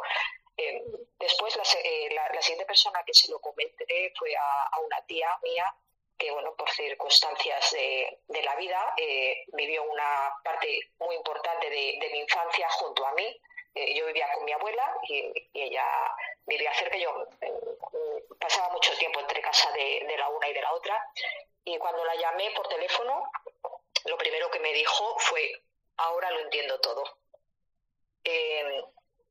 yo creo que creo, o sea, yo no lo recuerdo, pero me lo ha contado ella que fui una niña bastante terrible. Ayer, ayer hablaba con Autivista y era como, me, hizo mucha gracia, como me, llamó Autivista, que me dijo que yo era como la policía moral, ¿no? Yo tenía, tenía como, como persona, como guía, ¿no? De mi vida, era mi abuela. Entonces yo cualquier persona que no hiciera las cosas tal y como las hacía mi abuela, yo ya estaba ahí. Eso no se hace así. Eso no se hace así. y la iba, corrigiendo todo, todo el tanto. Entonces se ve que a, mi pobre tía la torturé bastante. La torturé bastante con eso. Bueno, entonces, claro, la mujer dice, y ahora todo tenía una explicación. Eh, ella fue la única que llamé por teléfono. Al resto de las personas, incluidos eh, mis hijos y mi marido, se lo, se lo comenté por WhatsApp. Eh, primero porque, bueno, lo comenté hasta con, mi marido por WhatsApp, porque mis hijos viven en Madrid, entonces eh, tenía que ser a través de, eh, teléfono, eh, pero mi marido estaba trabajando y como solo nos vemos por la noche, dije, ¿para qué lo voy a hacer esperar? Escribo WhatsApp y, ya está. y bueno, no me gusta llamar por teléfono, es uno de mis mayores enemigos, por eso utilicé WhatsApp y, además también por, por, economía de tiempo, ¿no? Es, eh, quiero decir, en el WhatsApp entras en los grupos, lo dices una vez y se enteran 20 personas. Entonces ya, pues si quieren hacer preguntas o tal, respondes a uno y se enteran los 20. ¿para qué andar uno con uno y dando explicaciones? Es, eh, no, es perder el tiempo de, manera tonta. Y comentarios eh, hubo de todo hubo gente que me dijo, jolín, qué bien que ya, que ya tienes un diagnóstico, ahora ya podrás eh, encontrarte mejor, ya podrás eh, arreglar un poco tu, tu vida, eh, te toca trabajar en ello. Y, hubo gente también que me dijo, dinos en qué podemos ayudarte para que te sientas mejor. dinos cómo podemos hacer para, para no hacerte daño cuando hablamos contigo. Mm, pero claro, también hubo estos comentarios de, de, todos somos un poco autistas, tú no eres autista porque miras a los ojos, has formado una familia, trabajas, o, eso nos pasa a todos, ¿no? Cuando les comentas las, dificultades que tienes, sin entender que, que, aunque cualquier persona pueda tener estas dificultades, la forma de procesar y de sentir no es la misma. Mm, estos eh, comentarios últimos para mí fueron demoledores, fueron demoledores, eh, eh, pues como, supongo que como para cualquiera que se lo digan. Fue muy frustrante ver cómo, a pesar de que yo ya tenía una, una, una explicación para todo mi ser, una, una explicación que, que, explicaba todo mi sentir y, en la que mi vida empezaba a cobrar sentido, eh, la gente me negaba y me hacía volver al punto de partida. Eh, con lo doloroso que había sido para mí vivir todo ese tiempo así. Entonces, eh, bueno, con esos comentarios recuerdo si estuve un par, un par de meses de, bajón, de no entender por qué, de, sentir que nunca iba a estar bien porque no contaba con el apoyo y con la comprensión de, una parte de la sociedad y, es más doloroso cuando esas personas vienen de, esos, comentarios, perdón, vienen de personas que son importantes para ti. Pero bueno, a base de, explicarles, aun contra su voluntad muchas veces, eso me sigue pasando, ¿no? Que cuanto puedo explico cosas del autismo, porque bueno, estoy en, hiperfoco con, este tema, pero creo que ahora ya lo entienden y, están más abiertos a que les explique cosas sobre mi, sobre mi condición. Eh, Esther, estaba pensando yo, pero a ver, ¿eh? seguramente no tenga sentido, ¿no? Porque, claro, entiendo que para ti el diagnóstico fue como eh, cosas que parecían como, digamos, eh, episodios diferentes, pues tenía un problema con esto, pues tenía ansiedad de no sé qué. De repente había un hilo que unía todo eso y que era el autismo, ¿no? Entonces para ti fue como todo tiene sentido, pero la pregunta es, pensando en lo que estamos hablando ahora mismo, Em, esas personas que reaccionaron de esa manera como, bueno, lo que acabas de decir, ¿no? Que ahora se me ha ido, pero, ah, bueno, pues, vale, pues, ¿no? Como un poco, incluso a lo mejor, supongo que habrá gente desde la indiferencia, me pregunto, ¿puede haber gente que no conociera todas las partes de tu vida y que pudiera no llegar a entender lo que podía significar para ti? No sé si me estoy explicando, Esther. Yo no, sé si, si era eso o era que, que se negaban a verlo porque les causaba dolor. Yo creo que, que estas personas seguramente veían el, autismo como algo malo. Entonces, eh, una de las, yo hablando esto, esto con mi psicóloga, me dijo que, que seguramente estaban en fase de negación. y por eso eh, por eso negaban la evidencia, ¿no? Y después también por desconocimiento, por desconocimiento porque tenían la idea, pues eso de, los niños que, no son verbales eh, y que, tienen mayores dificultades que las que tengo yo. Entonces, eh, mm, yo creo que, que, les, que, les dolía reconocerlo. Yo creo que, van más los tiros por, los tiros por ahí. Vale, vale. Eh, Bea, creo que has levantado la mano. ¿Quieres decir algo? ¿O era.? No, no, que era eh, respecto a lo que. Mm, ¿Cómo se quita la mano ahora? Ah, vale. Que con respecto a lo que dice, lo que ha comentado, no te rías, Esther, Esther que muchas veces, que, que yo creo que, que hemos enmascarado tanto, tantísimo, que también es verdad que muchas veces nuestro entorno no se puede llegar ni a imaginar por el proceso interno eh, que pasamos durante toda nuestra vida. Entonces, eh, claro, de repente dices, es que ahora soy autista porque es que, fíjate, eh, yo me quería matar. Y la gente se queda como, perdona, pero si estabas todo el día sonriendo y todo iba bien. Pero claro, ¿cómo lo cuentas si hay una cosa llamada alexitimia que nos persigue durante toda la vida? ¿Cómo eh, transmites tú unos sentimientos, unas percepciones, unas sensaciones cuando no lo sabes ni siquiera eh, discernir tú mismo? Entonces, eh, a la gente le choca eso, ¿no? Y de repente eh, ven un entorno, una persona que, que, aparentemente es feliz y que a lo mejor ahora les puede dar problemas. En plan, uno no, quédate mejor tal y como estabas. Y muchas veces es eso. Eh, no, no, no, voy a hablar de, culpa, pero es que somos nosotros mismos quienes, eh, a base de enmascarar, no hemos podido transmitir todo aquello que, que, sentíamos y, que nos estaba pasando por, por dentro, por nuestra cabeza y por nuestro alrededor. Ya está. Muchas gracias, Bea. Sí, por ahí va, por ahí era un poco lo que quería decir yo. eso, ¿no? Que a lo mejor no, no se dejaba ver todo lo que había y que puede haber gente que, ¿no? Em, no sé si os habéis encontrado también con reacciones de, ah, vale.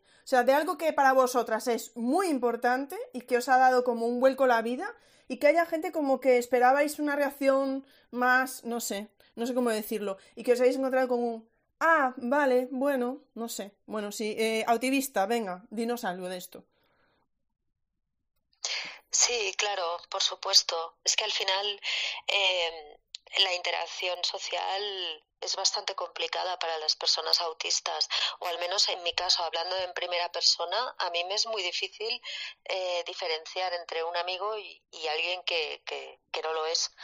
Entonces puede ser que haya, para mí, haya puesto mucha energía, aunque para la otra persona no lo parezca, en, en intentar en sociabilizar y que esa persona no lo considere, no te considere como alguien tan importante. Bueno, son, son pequeñas dosis de realidad y al final es cuestión de, bueno, ir aprendiendo, ir, ir sabiendo, y esto te, te, al final te empodera porque dices, vale, ya sé dónde no tengo que ir, o dónde no es mi lugar, y dónde sí es mi lugar. Muchas gracias. Bueno, eh, hay dos preguntas por ahí que no me estoy olvidando de vosotras, Raquel y MD, que además creo que las has puesto dos veces, no me olvido, pero las meto ahora que tenemos una pregunta por ahí que puede venir al caso. Hay un comentario de profe, siempre que leo tu nombre, es que no sé cómo leerlo porque tiene tantas es, pero que dice esos comentarios tipo a todos nos pasa, bueno, a mí me pasa algo parecido, te pueden hacer sentir tan pequeñita, tan poco valorada o entendida y duele tanto, creo que a veces tienden a restar importancia, que lo hacen como para ayudarte y causa el efecto contrario. Eso es lo que nos dice. Vamos a avanzar un poco para no estar aquí no sé cuánto tiempo. Y voy contigo, Esther. Estábamos hablando ahora del nivel a nivel social y personal, pero a nivel laboral también em, lo has contado como etcétera. Bueno, a nivel eh, laboral mi situación es, un poco particular. A raíz de la pandemia yo me hice autónoma, entonces eh, yo trabajo desde casa. Eh, mis clientes están fuera de este país, la mayoría. Eh, no tengo contacto con ellos en nada más que, por correo electrónico y a veces por, por videoconferencia o por los chats de trabajo.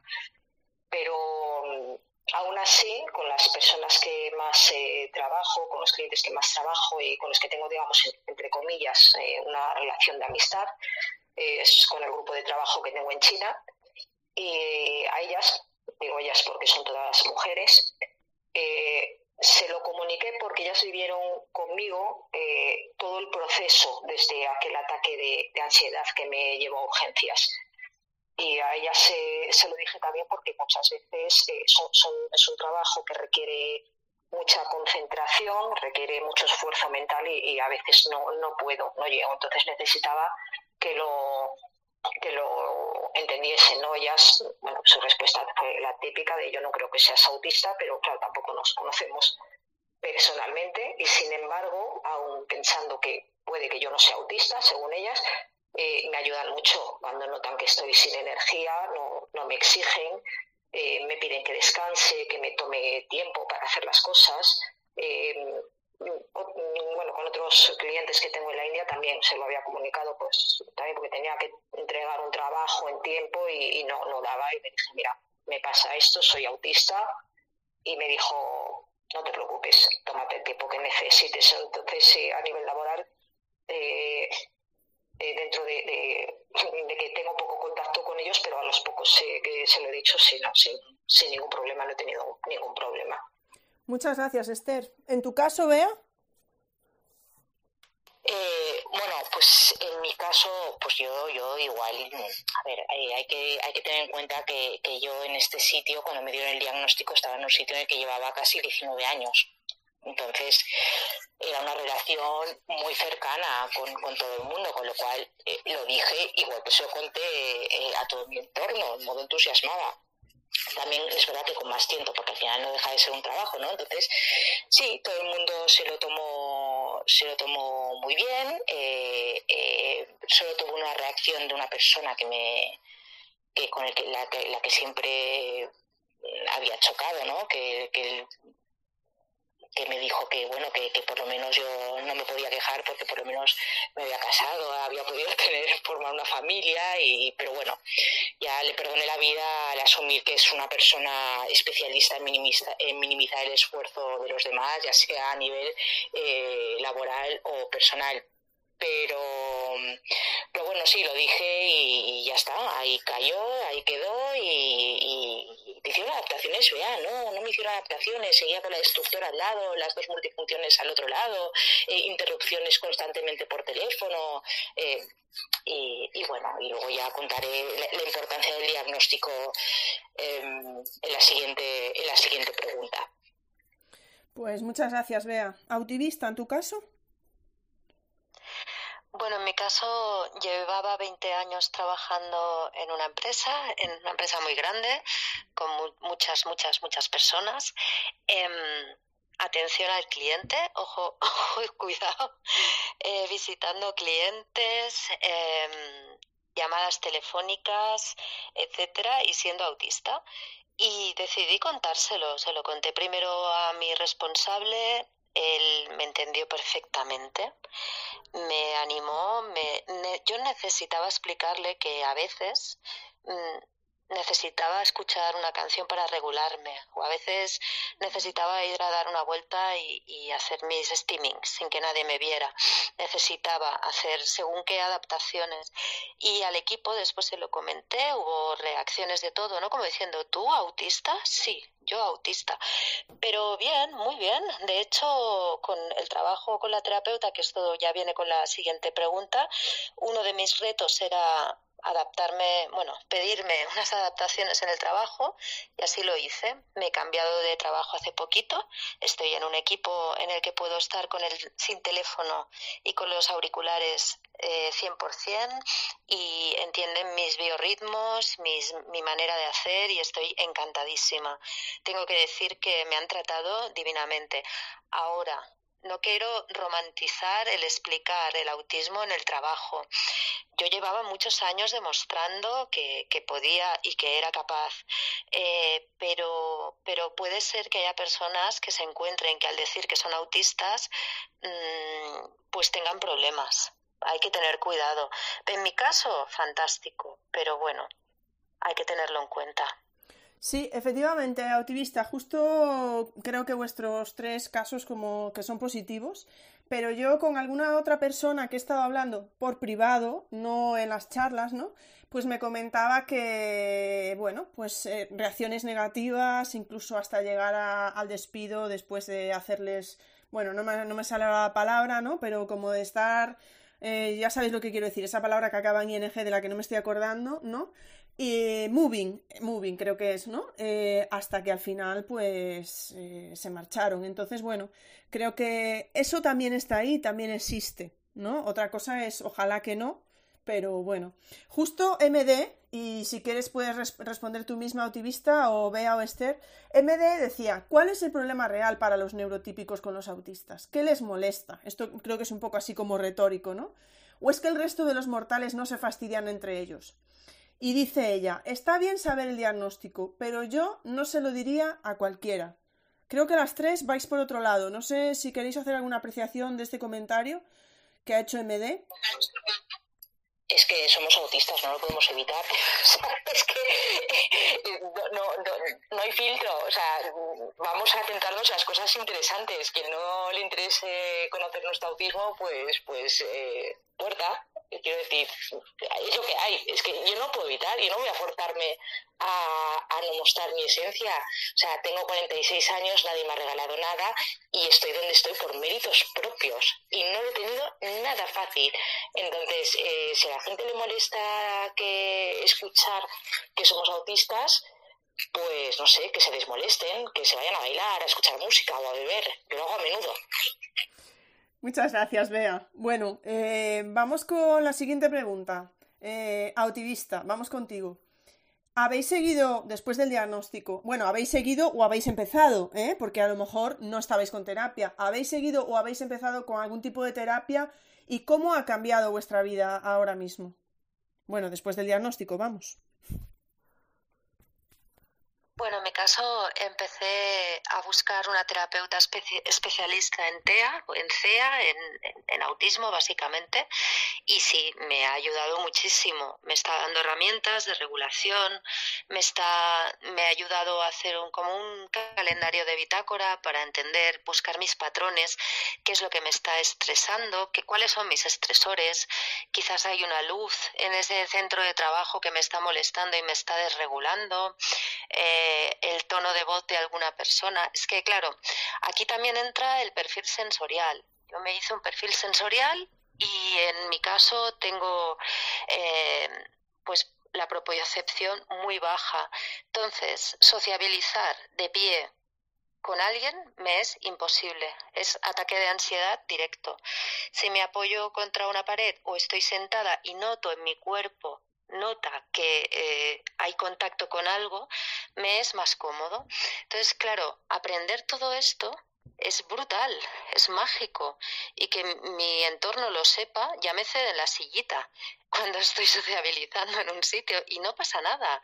Porque ya saben que si estoy en la sillita, pues, pues voy a estar mejor y, me parece una maravilla. Entonces, sí, perfil sensorial es básico y terapia también, porque no solamente hay que aprender, es que hay que formatear el disco duro, porque llevas tantos años haciendo una supervivencia completamente obsoleta que lo que tienes que hacer es formatearlo y empezar de cero. Y son muchas cosas las que se tienen que desaprender, muchísimas. Así que ir a terapia es bueno y, animo a todo el mundo a que, a que vaya a terapia. Muchísimas gracias. Una cosa, autivista, eh, para los que no lo sepan, ¿qué es exactamente lo de hacerse un perfil eh, sensorial? Bueno, el perfil sensorial es un, está basado en la rama de la terapia ocupacional, en la cual tú puedes, eh, bueno, te hacen una serie de pruebas y se tratan el tema interoceptivo, pues como noto si tengo ganas de ir al lavabo o tengo sed o tengo hambre. Por eso también hay muchos eh, TCAs asociados al autismo. Eh, tratan el tema propioceptivo, yo me doy golpes contra todo. De pequeña, cuando era chiquitina, me caía sentada en una silla ¿Cómo puede ser? Pues porque tengo un, la propiocepción totalmente desregulada. Em, también te miran si eres hipo o hiper sensible. Yo tengo algunas, eh, en algunos casos soy hipersensible y en otras soy hipo. Eh, tema de ruidos, puedo estar escuchando muchísimas conversaciones a la vez. Cuando veo el típico película, la típica película de superhéroes, Superman que está escuchando a todo el mundo, digo, jo, soy como Superman, pero en, en, marginado, ¿no? Porque estoy escuchándolo todo y necesito aislarme. Y a partir de aquí, eh, lo que es el perfil sensorial te dice exactamente y te da todas las herramientas para poder eh, vivir, ya no sobrevivir, para poder vivir en un entorno completamente hostil para ti. ¿Qué te iba a comentar? ¿Y ese perfil sensorial lo trabajas o te lo explica la terapeuta o el terapeuta eh, ocupacional o lo llevas luego a, tu psicólogo o psicóloga? Pues yo lo estoy haciendo con mi terapeuta ocupacional. Eh, de hecho, no ha sido solo una sesión, han sido varias. En la primera, pues te hacen una entrevista, en la siguiente vas haciendo pruebas, en la otra ya te van explicando eh, cómo eres tú y que vayas probando eh, que vayas probando, porque al final eres tú mismo el que mejor sabes sobre tu cuerpo, aunque tengas alexitimia, ¿no? Pero sí que es verdad que vas haciendo pruebas y esto también son adaptaciones, porque al final el autismo no deja de ser dinámico y hay momentos en que tú puedes estar estresadísimo emocionalmente y, y tienes, bueno, y eres más sensible a los ruidos, a los olores, a todo. Entonces, es, un, es cuestión de ir jugando un poco y probando sin entrar en frustraciones para ver qué es tu entorno más, más tranquilo. A mí, ir cargada con una mochila con peso me regula. Y, y parece fuerte ¿eh? que lo pueda decir así, pero es así. Y funciona. Subir escaleras me regula. Bueno, ¿Ir en bicicleta? No. es, es curioso, ¿no? Lo de la mochila con peso, a lo mejor tus acompañantes lo agradecen, ¿no? Sí, exacto. Yo soy la Sherpa. ¿Qué te iba a decir yo? Ah, habéis nombrado dos veces, no sé si ha sido tú o ha sido una de tus compañeras, la lesitimia. Por si hay alguien que no sepa lo que es también. Bueno, pues la lexitimia es la incapacidad de poder conocer y expresar las emociones que es muy común en personas autistas, pero no es exclusivo de personas autistas. No sé si Bea o Esther pueden aportar un poquito más. Mm, ¿Queréis añadir algo más? Bea, sí. No, no, eh, lo ha descrito a la perfección. Es eso. No hay nada más que decir. Vale, muchas gracias. De todas maneras, ahora pasamos a Esther. Eh, ¿Qué era eso, Esther? Si has seguido con terapia y cómo ha cambiado tu vida después del diagnóstico vamos, que sí he seguido con terapia. O sea, sigo con terapia y, que me dure muchos años. aún, aún se lo comentaba a mi psicóloga este viernes que tuve, que tuve consulta con ella y le dije que si se le ocurría darme el alta, cogía mi tienda de campaña y la montaba delante de la puerta de su consulta y de allí no me sacaba.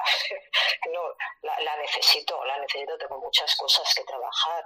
Eh, tengo que trabajar mis debilidades, tengo que seguir sacando fantasmas de mi cabeza eh, tengo que aprender a, tener seguridad en mí misma. Y para todo esto yo necesito su apoyo, necesito hablar de todo esto, de, necesito mm, mm, escuchar su opinión, sus consejos. Eh, aunque es verdad que después no le hago ni caso, ¿no? Pero, pero yo me gusta escucharlos. pero ese es otro tema. Eh, y, necesito, que, necesito saber que puedo recurrir a ella porque eso me da tranquilidad. Mm, hay meses en los que estoy deseando que llegue el día de la consulta eh, aunque después llegue allí y, no sea capaz de, contarle gran cosa, como ha pasado a veces, ¿no? Esos días que estás eh, poco verbal, que, estás poco comunicativa o que no sabes eh, expresar lo que te pasa, pero, saber que, está ahí me calma mucho. sí, sí, sigo con terapia, no, no pienso renunciar a ella de momento, o sea, no, no, no soy mi psicóloga, ¿qué hago yo sin ella, no? como ha cambiado mi, mi vida de, desde que tengo el diagnóstico, pues eh, mi vida es, eh, yo creo que es mejor. Es mejor porque, claro, una vez que te aprendes, que, que, te conoces y, aprendes un montón de cosas eh, de ti, pues la vida es más fácil, porque además también enseñas a los demás lo que tú necesitas y le explicas cosas que a lo mejor antes no sabías explicarles. Entonces, es, sí, mi, vida se ha facilitado, yo ahora estoy más, más tranquila.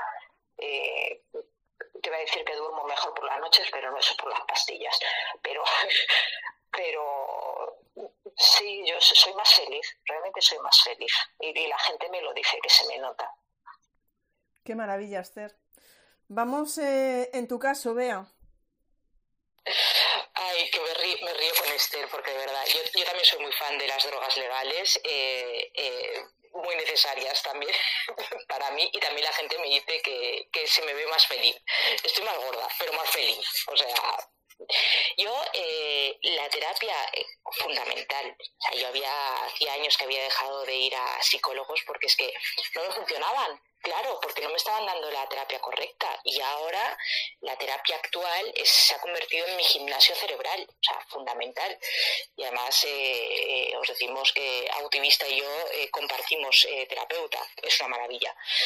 fijaos cómo ha cambiado mi vida que, lo que os estaba adelantando antes en, en la anterior pregunta, que tras 19 años en un trabajo estable pero ya infeliz en los últimos años, he podido dar el cambio gracias primero al diagnóstico y luego al acompañamiento terapéutico que, he tenido y que tengo, ¿no? Si yo no hubiese tenido eh, ni el diagnóstico ni la terapia actual, todavía estaría allí totalmente amargada por desconocer los motivos de ese malestar que me acompañaba en mi, en mi trabajo. Eh, y gracias a, a mi terapeuta, pues he podido conocer mis límites y los porqués de ese malestar pero también mis fortalezas, que resulta que son muchísimas.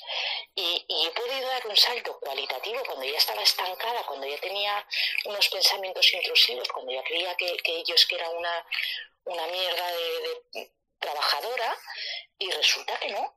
Que, que, bueno, que me he podido cambiar de trabajo, que me validan muchísimo, que he tenido la gran suerte además de topar con, unos jefes, además que, una, de, una de mis jefas tiene una hija mm, también con diagnóstico de autismo en, grado 1, con lo cual encima le vengo de perlas. Eh, y lo primero que, hice, que, dije en el trabajo, al decir que tenía una discapacidad, el superjefe me dijo que, que mejor que él no se quería rodear de gente normal. O sea, pero como, como ya lo he naturalizado, ¿sabes? Yo intento eh, no dar una imagen mm, dramática del autismo, a pesar de que, ojo, no nos olvidemos que estamos aquí arrastrando muchas miserias del pasado por no haber tenido un diagnóstico. Eh, así que fijaos la importancia de una buena terapeuta, de un, perdón, de un buen terapeuta. Eh, el diagnóstico y su acompañamiento eh, terapéutico posterior ha cambiado mi vida a mejor. Era súper necesario. Eh, ahora trabajo la asertividad, eh, me autolimito para no quedarme sin cucharas y he aprendido sobre todo a potenciar mis capacidades. Estoy felicísima, hay que hacerlo. Muchísimas gracias, Bea. Bueno, tenemos un par de preguntas, a ver si alguna de vosotras quiere contestar y ya pasamos a, a las dos últimas preguntas que tenemos. Bueno, y tenemos una pregunta ahí de RSS, que la estoy dejando para el final, ¿vale? Por el tipo de pregunta que es. Eh, una, un par de profes aquí del claustro virtual, perdón. Eh, una de ellas, Laura, dice, justo un perfil sensorial es lo que hemos recomendado a una familia, porque sospechamos que hay algo del entorno relacionado con el, eh, con el sonido y tiene hipersensibilidad. Pregunta si cuesta mucho dinero hacerse un perfil sensorial, ¿vale? Bueno, activista que ha levantado la mano, pues venga, vamos con esta primero. Pues es que es curioso lo de las luces, porque yo he dicho antes que tengo dos, bueno, que dos de mis sobrinos son no verbales y a veces me desregula una luz y resulta que ellos también, ¿no? Y es curioso porque, porque es que al final somos autistas los tres. Y, aunque cada, hay tantos autismos como personas diferentes, sí que hay cosas que compartimos entre unos y otros. El perfil sensorial puedes mirar en varios sitios. A mí, para lo que me sirvió y lo, me y lo que me ha servido, me ha parecido baratísimo. Teniendo en cuenta que mi, eh, mi mi, mi diagnóstico tuvo que ser privado y, y, no fue barato, exactamente, porque en seguridad social, mmm, como eres mujer y has estado casada, que antes lo han dicho por aquí, pues ya no, ya no puede, ya eres una histérica, no puede ser. Entonces, yo me lo hice en Outfic, no sé si quieres te puedo pasar el contacto y la verdad es que es una maravilla porque no es una prueba de un día, es, son varias pruebas durante varios meses y, que ayudan muchísimo a nivel personal. Eh, gracias, Autivista. Bea, ¿querías añadir algo? Creo que sí, ¿verdad? Sí, sí, eh, sobre el perfil sensorial, que, que, parece mentira que no haya hablado de ello, porque realmente para mí es, es mi autismo, o sea, el desorden de integración sensorial. Eh, yo también me lo hice en fíjate, aquí lo compartimos todos, somos súper endogámicos. Y, y, y es fundamental, que es una de las cosas por las que yo en mi trabajo nuevo no necesito adaptación, porque es todo tan tranquilo, es que, es que te vuelves loco, te puedes llegar a volver loco de perder los papeles, de estar colapsando. Para mí, para mí, ¿eh? para Bea, eh, es lo más importante del diagnóstico, el perfil sensorial, aceptarlo, conocerlo, respetarlo y que te den las herramientas necesarias, porque es muy complicado, no nos engañemos, los teléfonos van a sonar siempre y el ruido de los coches estarán ahí y los olores y el desequilibrio, pero eh, fundamental que alguien te dé las herramientas, que alguien te ayude a conocerte a ti mismo y, y, tirar para adelante. Pero fundamental, de verdad, importantísimo. Para mí es lo más importante del autismo. Muchísimas gracias, Bea. La otra pregunta, que es de también de una profe, de María José Álvarez, dice si trabajar las... Esta tira para, para lo suyo, ¿eh, María José? Dice si trabajar la expresión corporal porque ella es profe también de expresión corporal. Dices, bueno, María José, seguro que la asignatura tiene otro nombre, pero me lo puedes poner por escrito y la digo bien, ¿vale? Dices, si trabajar la expresión corporal podría facilitar vuestra vida, en referencia, por ejemplo, a la lesitimia. ¿Alguna que pueda contestar a esto? Es una pregunta muy específica. Vale, vea, dale. En mi caso no en mi caso, ¿eh? Eh, porque de hecho además solo con pensar que tengo que hacer algún tipo de expresión corporal me muero de la vergüenza, o sea, el sentido del ridículo, aquello de desencajar, que ya, ya he dicho eh, antes que, que, a nadie le gusta sentirse eh, la nota discordante, ¿no? Entonces para mí eh, pues, pues expresiones corporales, exponerse delante de todo el mundo o aunque sea delante del espejo, yo personalmente me vería ridícula. O sea, yo para, para la lexitimia, en mi caso, otros perfiles a lo mejor no, pero para, en mi caso sería sentarse con esa persona y desgranar desde el origen, que eso es lo que yo he hecho con, con mi terapeuta, por ejemplo, en el caso de mi malestar eh, laboral. O sea, ella ha sabido desgranar eh, punto por punto hasta llegar al origen de ese malestar. Eh, ahora estaba Esther, había levantado la mano primero. Sí, eh, a ver, yo es que eh, no, no, sé eh, qué, utilidad tendría, primero porque eh, ya no es aprenderlas, eh, sino después saber cuándo tienes que aplicarlas, ¿no? Eso, eso, es más que al fin y al cabo.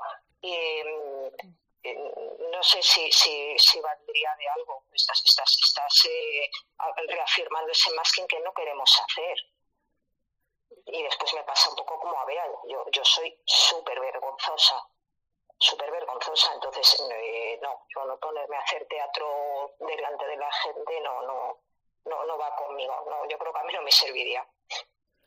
¿Autivista? Bueno, yo creo que el teatro lo he hecho mis 47 años antes del diagnóstico y que realmente el aprender es creo que podría incluso ser un poco capacitista, ¿no? Decir, es que no es válido como te estás moviendo. Y, y lo digo desde el cariño, ¿eh? Y desde el respeto. A intentar enseñar a una persona ser como los normales, y, y, lo digo entre comillas, es equivocado, es erróneo. Nos estaban diciendo que nosotros somos el, lo que estamos mal. Entonces, y, lo digo desde el respeto y el cariño, ¿eh? de verdad. Para la lexitimia, yo hice un hilo hace tiempo, porque eh, en este año que estuve metida en el en trastorno de conducta alimentaria con 20 horas mensuales, creo que lo he dicho dos veces, trabajábamos mucho el cómo estoy y, y qué necesito, ¿no? Entonces, ¿cómo estoy? Pues yo no lo sé pero sí que es verdad que me dolía la barriga o que me dolía la cabeza. Y es verdad que las emociones se viven en el cuerpo. Que puede ser que no sepa lo que me está pasando, pero lo voy a validar voy a validar que estoy rara, que tengo hambre, que estoy de mala leche, que, que no sé, lo voy a validar y voy a dejar que esa emoción pase. Porque si la rompo en la mitad, lo único que voy a hacer es que se me enquiste y eso me va a provocar mucha ansiedad. Aunque no sepa lo que me está pasando, yo lo dejo vivir. Ya está, pues si tengo dolor de pancha, bueno, de barriguita, y, y voy más veces al lavabo, es una emoción que la tengo que dejar fluir. Y luego hay la rueda de las emociones, que también va muy bien para poder aprender. Eh, también hay libros sobre, sobre alexitimia, que sería el emocionario, que te describen las emociones y puedes ir jugando de una a otra y puedes ir interpretando. Es muy básico para niños. Eh, hay muchas otras alternativas. Y, y, lo digo desde el respeto, de verdad, ¿eh? no, no quiero ofender a nadie ni herir. No, no creo que, yo creo que María José eh, no voy a. Yo creo que María José a lo mejor iba por otro lado. No lo sé. María José, si quieres escribir un tuit, yo lo leo, ¿vale? Porque yo creo que quizá ella no iba como. Me da la sensación, ¿eh? Estoy intentando explicar yo aquí. Yo creo que no iba por el lado de saber expresar con la cara o corporalmente. Mm, yo creo que no iba por el lado de hacer masking, ¿no? Eh, yo creo que iba por el lado quizá de, conseguir que esas emociones como que puedan salir eh, corporalmente. ¿Me estoy explicando? No sé si lo veis. Yo creo que es mm, eh, como para liberarlas de algún modo, ¿vale? Me da la sensación ¿eh? de que pudiera ir para ahí. Creo que ibas a decir algo activista tú. Ah, no, bueno, que claro, si es así, pues perdón, es del desconocimiento, pero bueno, lo que he dicho igualmente es válido para otro tipo de conductas. No, yo creo que lo que habéis dicho las tres es válido. O sea, a mí me parece, pero a lo mejor eh, estoy intentando interpretar desde el lado de María José, ¿no? Lo que ha querido poder decir, pero no lo sé. O sea, pero creo que no, quizá no iba por ese lado, ¿no? Eh, bueno, pero me parece muy interesante los dos puntos de vista, porque ahí, claro, obviamente María José no está hablando, entonces eh, si hablara, pues probablemente no os explicaría y, bueno, no sé si yo lo he explicado bien o no. Pero obviamente lo que estáis diciendo vosotras es correcto, porque eso sería casi meternos en ese tipo de, terapias de las que ya hemos hablado, ¿no? Y volver al masking, etcétera, etcétera, ¿no? Es como si tuvierais que cambiar, eh, bueno, eso, ya lo, hemos, ya lo habíamos hablado. Que sepáis que tenemos aquí a Sonia y a Laura que dicen, por favor, sí, dadnos algún sitio, algún enlace donde hacer perfil sensorial. Si queréis lo podéis poner en vuestros perfiles o con el hashtag de las charlas educativas, autivista Beaster. Eh, lo podéis poner por ahí y lo verá la gente. O si vais ahora al hashtag de las charlas educativas, pues veis los tweets de Sonia y de eh, Laura que lo, que lo preguntan, ¿vale? Laura dice que creemos que incluso el pequeño zumbido del proyector le molesta. Pero mira, a mí me parece muy importante que esté aquí esta profesora Laura y que sean capaces de estar viendo ya si que se puedan estar preguntando, como que se pueda estar preguntando como profesora o en su colegio, que se puedan estar preguntando si le está, si le está molestando el proyector a, a ese niño, ¿no? ¿No os parece que puede ser muy positivo en ese sentido, ¿no? Porque esto tampoco es que se vea, vale, veo vuestros símbolos. Vamos a pasar ya a las, a las dos últimas preguntas que teníamos por aquí, ¿vale? Voy contigo, vea. Estamos en las charlas educativas y, aunque todo esto ya es muy, hiper, mega educativo, pero no quiero terminar sin, preguntar, sin preguntarte a ti, sin preguntaros cómo fue vuestro paso por el sistema educativo, si destacaríais algo, Bea. Yo recuerdo como un verdadero horror, pero de sufrimiento. O sea, yo creo que no hay peor época para una persona autista que la infancia y la adolescencia tengas o no tengas diagnóstico. Porque yo en el colegio no entendía nada. O sea, de hecho, no sé cómo narices llegué a terminar COU. O sea, no, no entendía nada, no sabía qué hacía allí ni para qué servía todo eso. No sabía cómo estudiar. Eh, me sentía totalmente perdida. Solo quería tener el cerebro de mis compañeros porque envidiaba su capacidad de concentración y de aprendizaje. O sea, yo, yo incapaz. Claro que supongo que también por ahí ronda un TDA sin diagnosticar, que es también bastante eh, común, ¿no? Eh, cuando mientras el, el, autismo te da una, unos patrones y una estructura, el TDA te lo destroza, ¿no? Entonces lo juntas todo y es como una eclosión, ¿no? Pero yo a día de hoy entiendo que mi método de aprendizaje es absolutamente visoespacial. A mí me pones a, leer algo, fíjate que me encantan los libros, ¿eh? o sea, soy una mm, lectora ávida, pero para los temas complejos soy absolutamente visoespacial. Los problemas los necesito ver, ¿no? Yo aprendo súper bien con ejemplos prácticos, eh, prácticos aplicados en el día a día, ¿no? Lo que me hace constatar eh, que el método educativo en España deja mucho que desear no por culpa de los profesores, ¿eh? sino por el método, ¿no? Pues hablan de, inclusión y adaptación, pero yo veo que es todo un papeleo de cara a la galería, porque la realidad es que el sistema educativo no está preparado para las neurodivergencias. Y es un error terrible, porque de esa etapa, de la etapa estudiantil, dependerán las fortalezas y oportunidades de, estos estudiantes neurodivergentes, ¿no?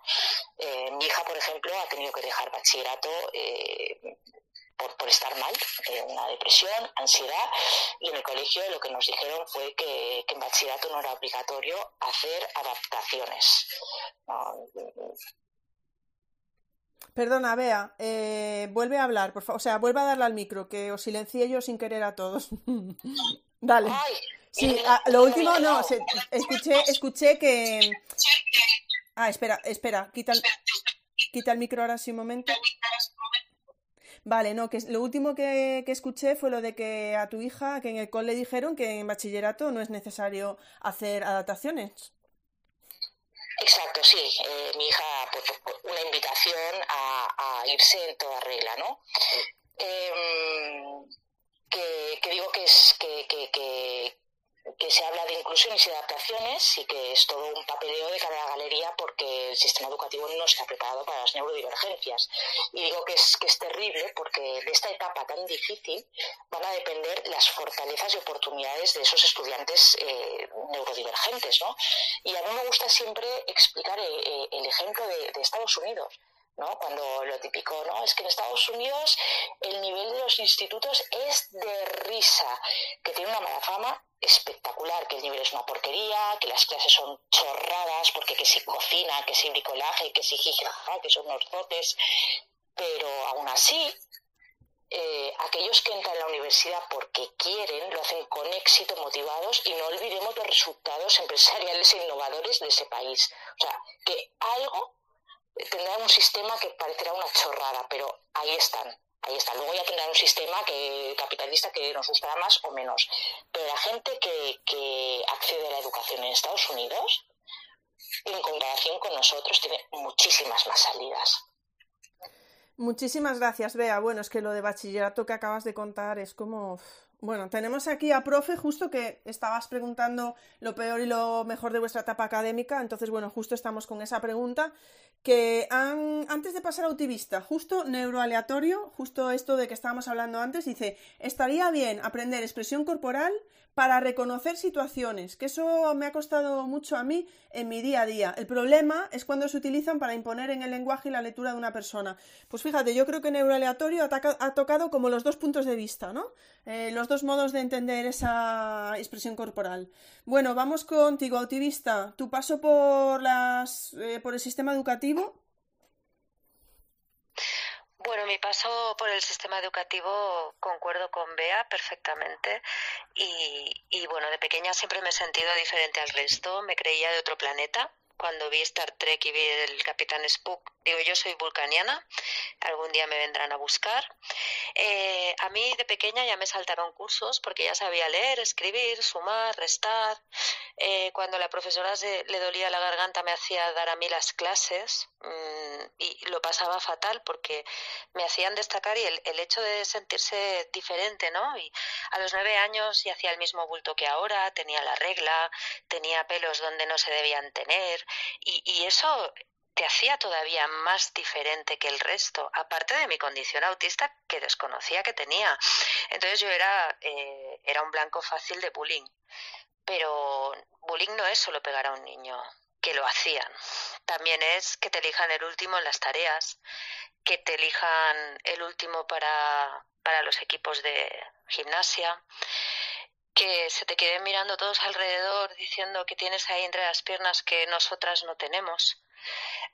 bullying también es que te inviten a una fiesta y sentirte en un rincón. O sea, realmente, mm, y aparte, fue muy duro para mí muy duro porque perdí completamente la ilusión por aprender, que de pequeña lo que más quería era aprender. Yo ya entré en el colegio sabiendo cosas que, que, que, otros no sabían y me enfoqué y me quedé con todo lo malo cuando en realidad podría haber tenido unas capacidades mucho más, más buenas y, más importantes. Y me podría, creo que es muy importante en el colegio también eh, enfocar a, los niños en, en que está bien ser diferente a los demás y destacar. Destacar siempre que sea bueno no porque eres el más normotípico y te pareces más a los influencers que hay. No, destacar porque, oye, eres bueno en esto, para adelante. Y, y aquí no hay ni envidias ni nada. Hay que empoderar a las personas.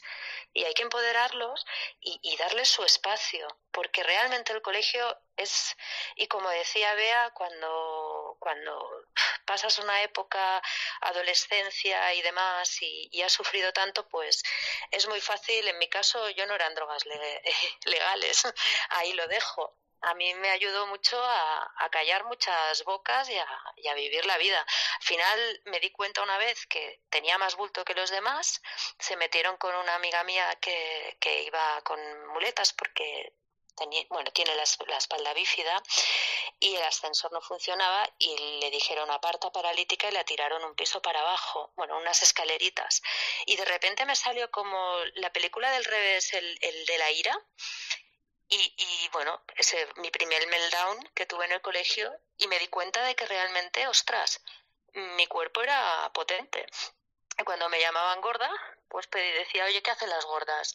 Comen bocadillos, ¿no? Pues venga, el bocadillo, colega, que hasta aquí. Así que tenía garantizado como mínimo hasta las 11 del mediodía nadie me llamaba gorda. Y, bueno, me volví un poco gamberra, un poco mala, provoqué que me echaran del colegio porque mm, en casa me decían que tenía que aguantar, que todo estaba bien conmigo y, conseguí que me echaran, sí, sí, y entré en otro colegio y allí me sentí realmente bien, mm, y, contenta con mis adaptaciones y mis desadaptaciones porque eres nuevo, pero, pero nada que ver, nada que ver. Pues Perdón, que se me va el micro ahí. Pues muchísimas gracias. Eh, paso a Esther.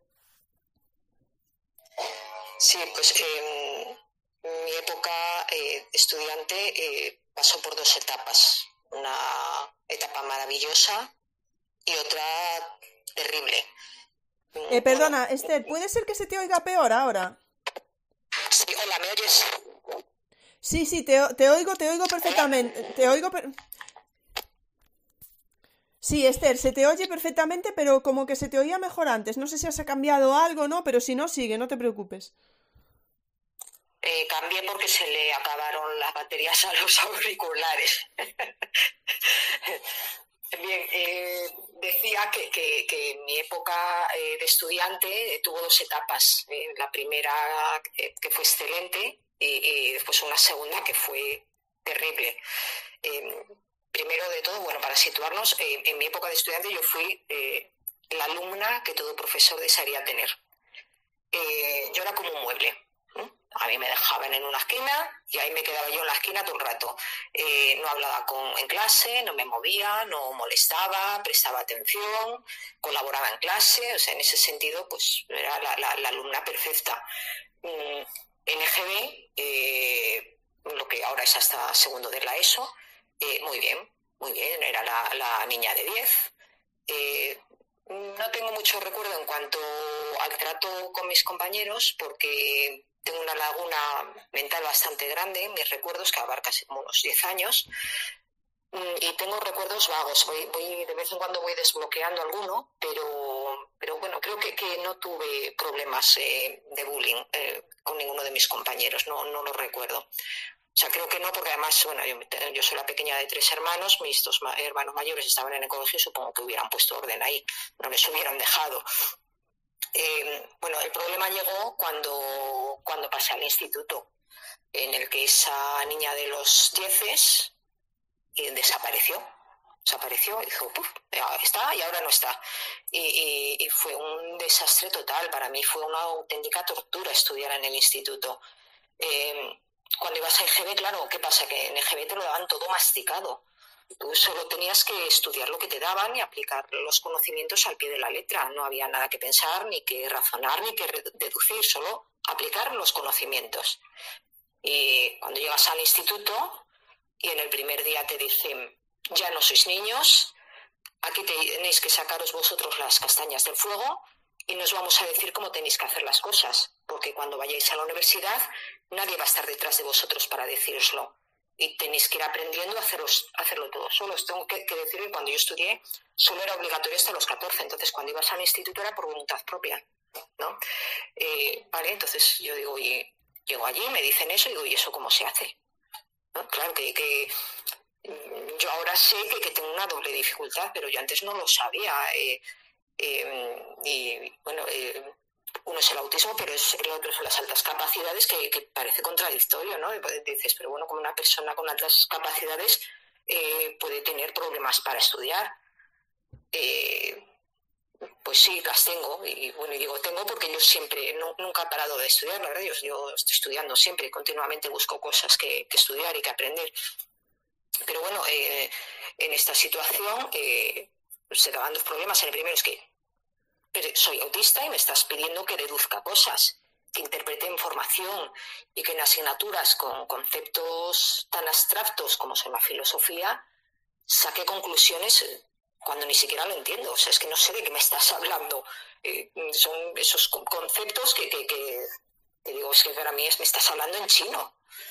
Y después está lo de las altas capacidades. ¿En, qué me perjudica eso? Bueno, pues que eh, yo no sé hacer un resumen yo no sé hacer un esquema.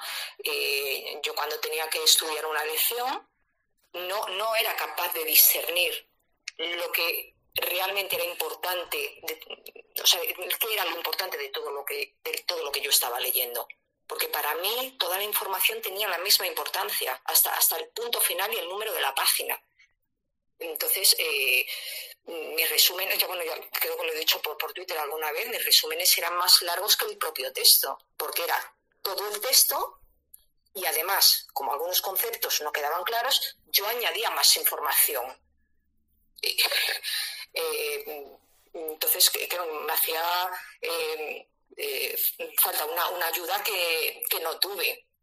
Y después está el problema de tener que estudiar cosas que, a mí me resultaban eh, absurdas e inútiles. Era como, para mí era como estar perdiendo el tiempo.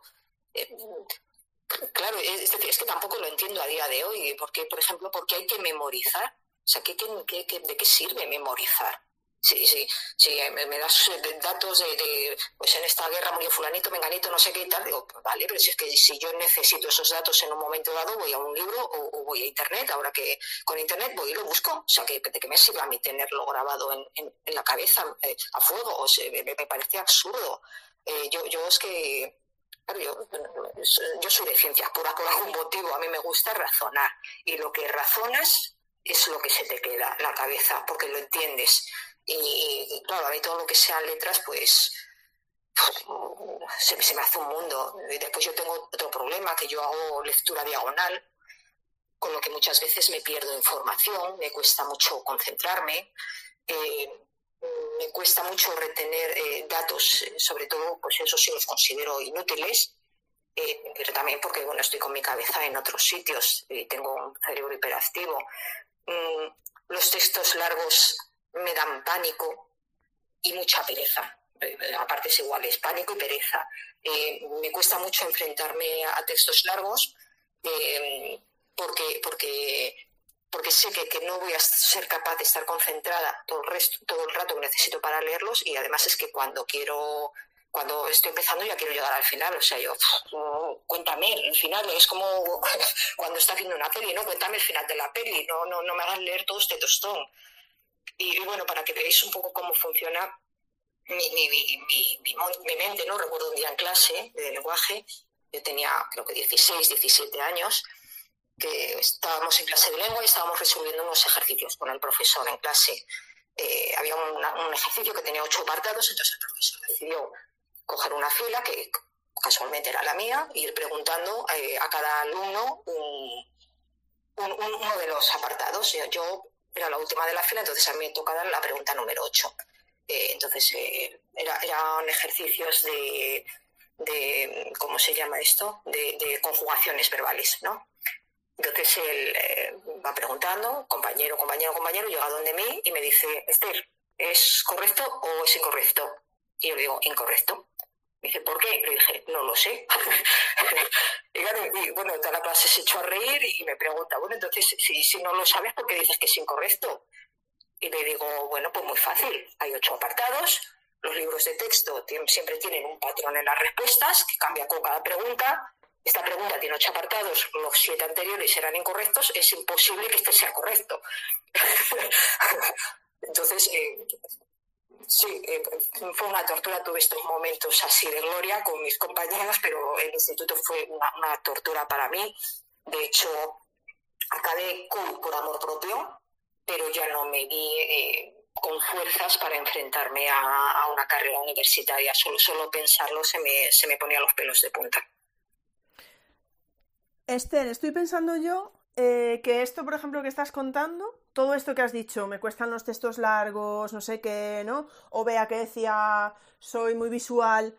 Eso lo sabéis como, como a toro pasado, digámoslo así, ahora, analizando, pero en ese momento no erais conscientes. Os pregunto, Esther. Eh, no, en absoluto. Yo en ese momento pensaba que yo era idiota. Que yo era idiota, digo, pero porque no soy capaz, o sea, porque soy tan inútil. Eh, ¿no? Y a, día de hoy es algo que me, que me cuesta, porque yo, eh, pues sí, hace poco me enfrenté a unos exámenes de, una empresa que, que, bueno, no, no superé finalmente, era una empresa en la que quería entrar, y no superé por lo mismo, porque eran, no, no, es que tienes que deducir, es que, que, hay que deducir, yo no sé deducir, enséñame, o sea, no, dime, dime, dime tú los pasos para que yo pueda llegar a la conclusión, yo no, no puedo deducir cuál puede ser la respuesta. Y no, no, no, ojalá lo hubiera sabido, ojalá lo hubiera sabido, no, no, yo, yo me echaba las culpas a mí. Eh, Bea, ¿querías decir algo? Ah, no, sí, quería, quería contestar, participar, que, que efectivamente yo no tenía ni idea y yo como usted, yo me sentía eh, una inutilidad, un cero a la izquierda, que era un desecho social y cero productivo. Y es verdad que con los años o sea, lo que, lo que, en lo que me he convertido es en una gran autodidacta. Que cuando yo digo que he hasta aquí por méritos propios es bendito YouTube. O sea, los tutoriales que me he pegado yo eh, de YouTube para, para, aprender cosas por, por mi cuenta y riesgo, porque mm, no sé, la gente es como si ya naciese sabiendo hacer cosas. Yo no. Pero eso sí, me he convertido en la mejor de mi campo. Pero sí, de verdad, el colegio es muy desagradecido y muy desagradable para los entornos neurodivergentes. Y no entiendo, aquí por ejemplo, en Barcelona, que es de donde soy yo, no, no, me acuerdo, que nadie me pregunte el perfil porque es que no, no me acuerdo, lo vi eh, hace como dos o tres años, una, una mujer que quiso montar un, colegio especializado en neurodivergencias, o sea, era un proyectazo. Eh, eh, y, no le dieron el permiso. Y yo pienso, hijos del Averno, eh, esto nos demuestra eh, el poco conocimiento y la inutilidad de burocracia administrativa que nos rodea. Y estoy indignada con esto. Queremos un colegio para neurodivergencias ya. Bueno, aquí lanzamos, lanzamos esta petición de Bea, que yo creo que compartirá mucha gente.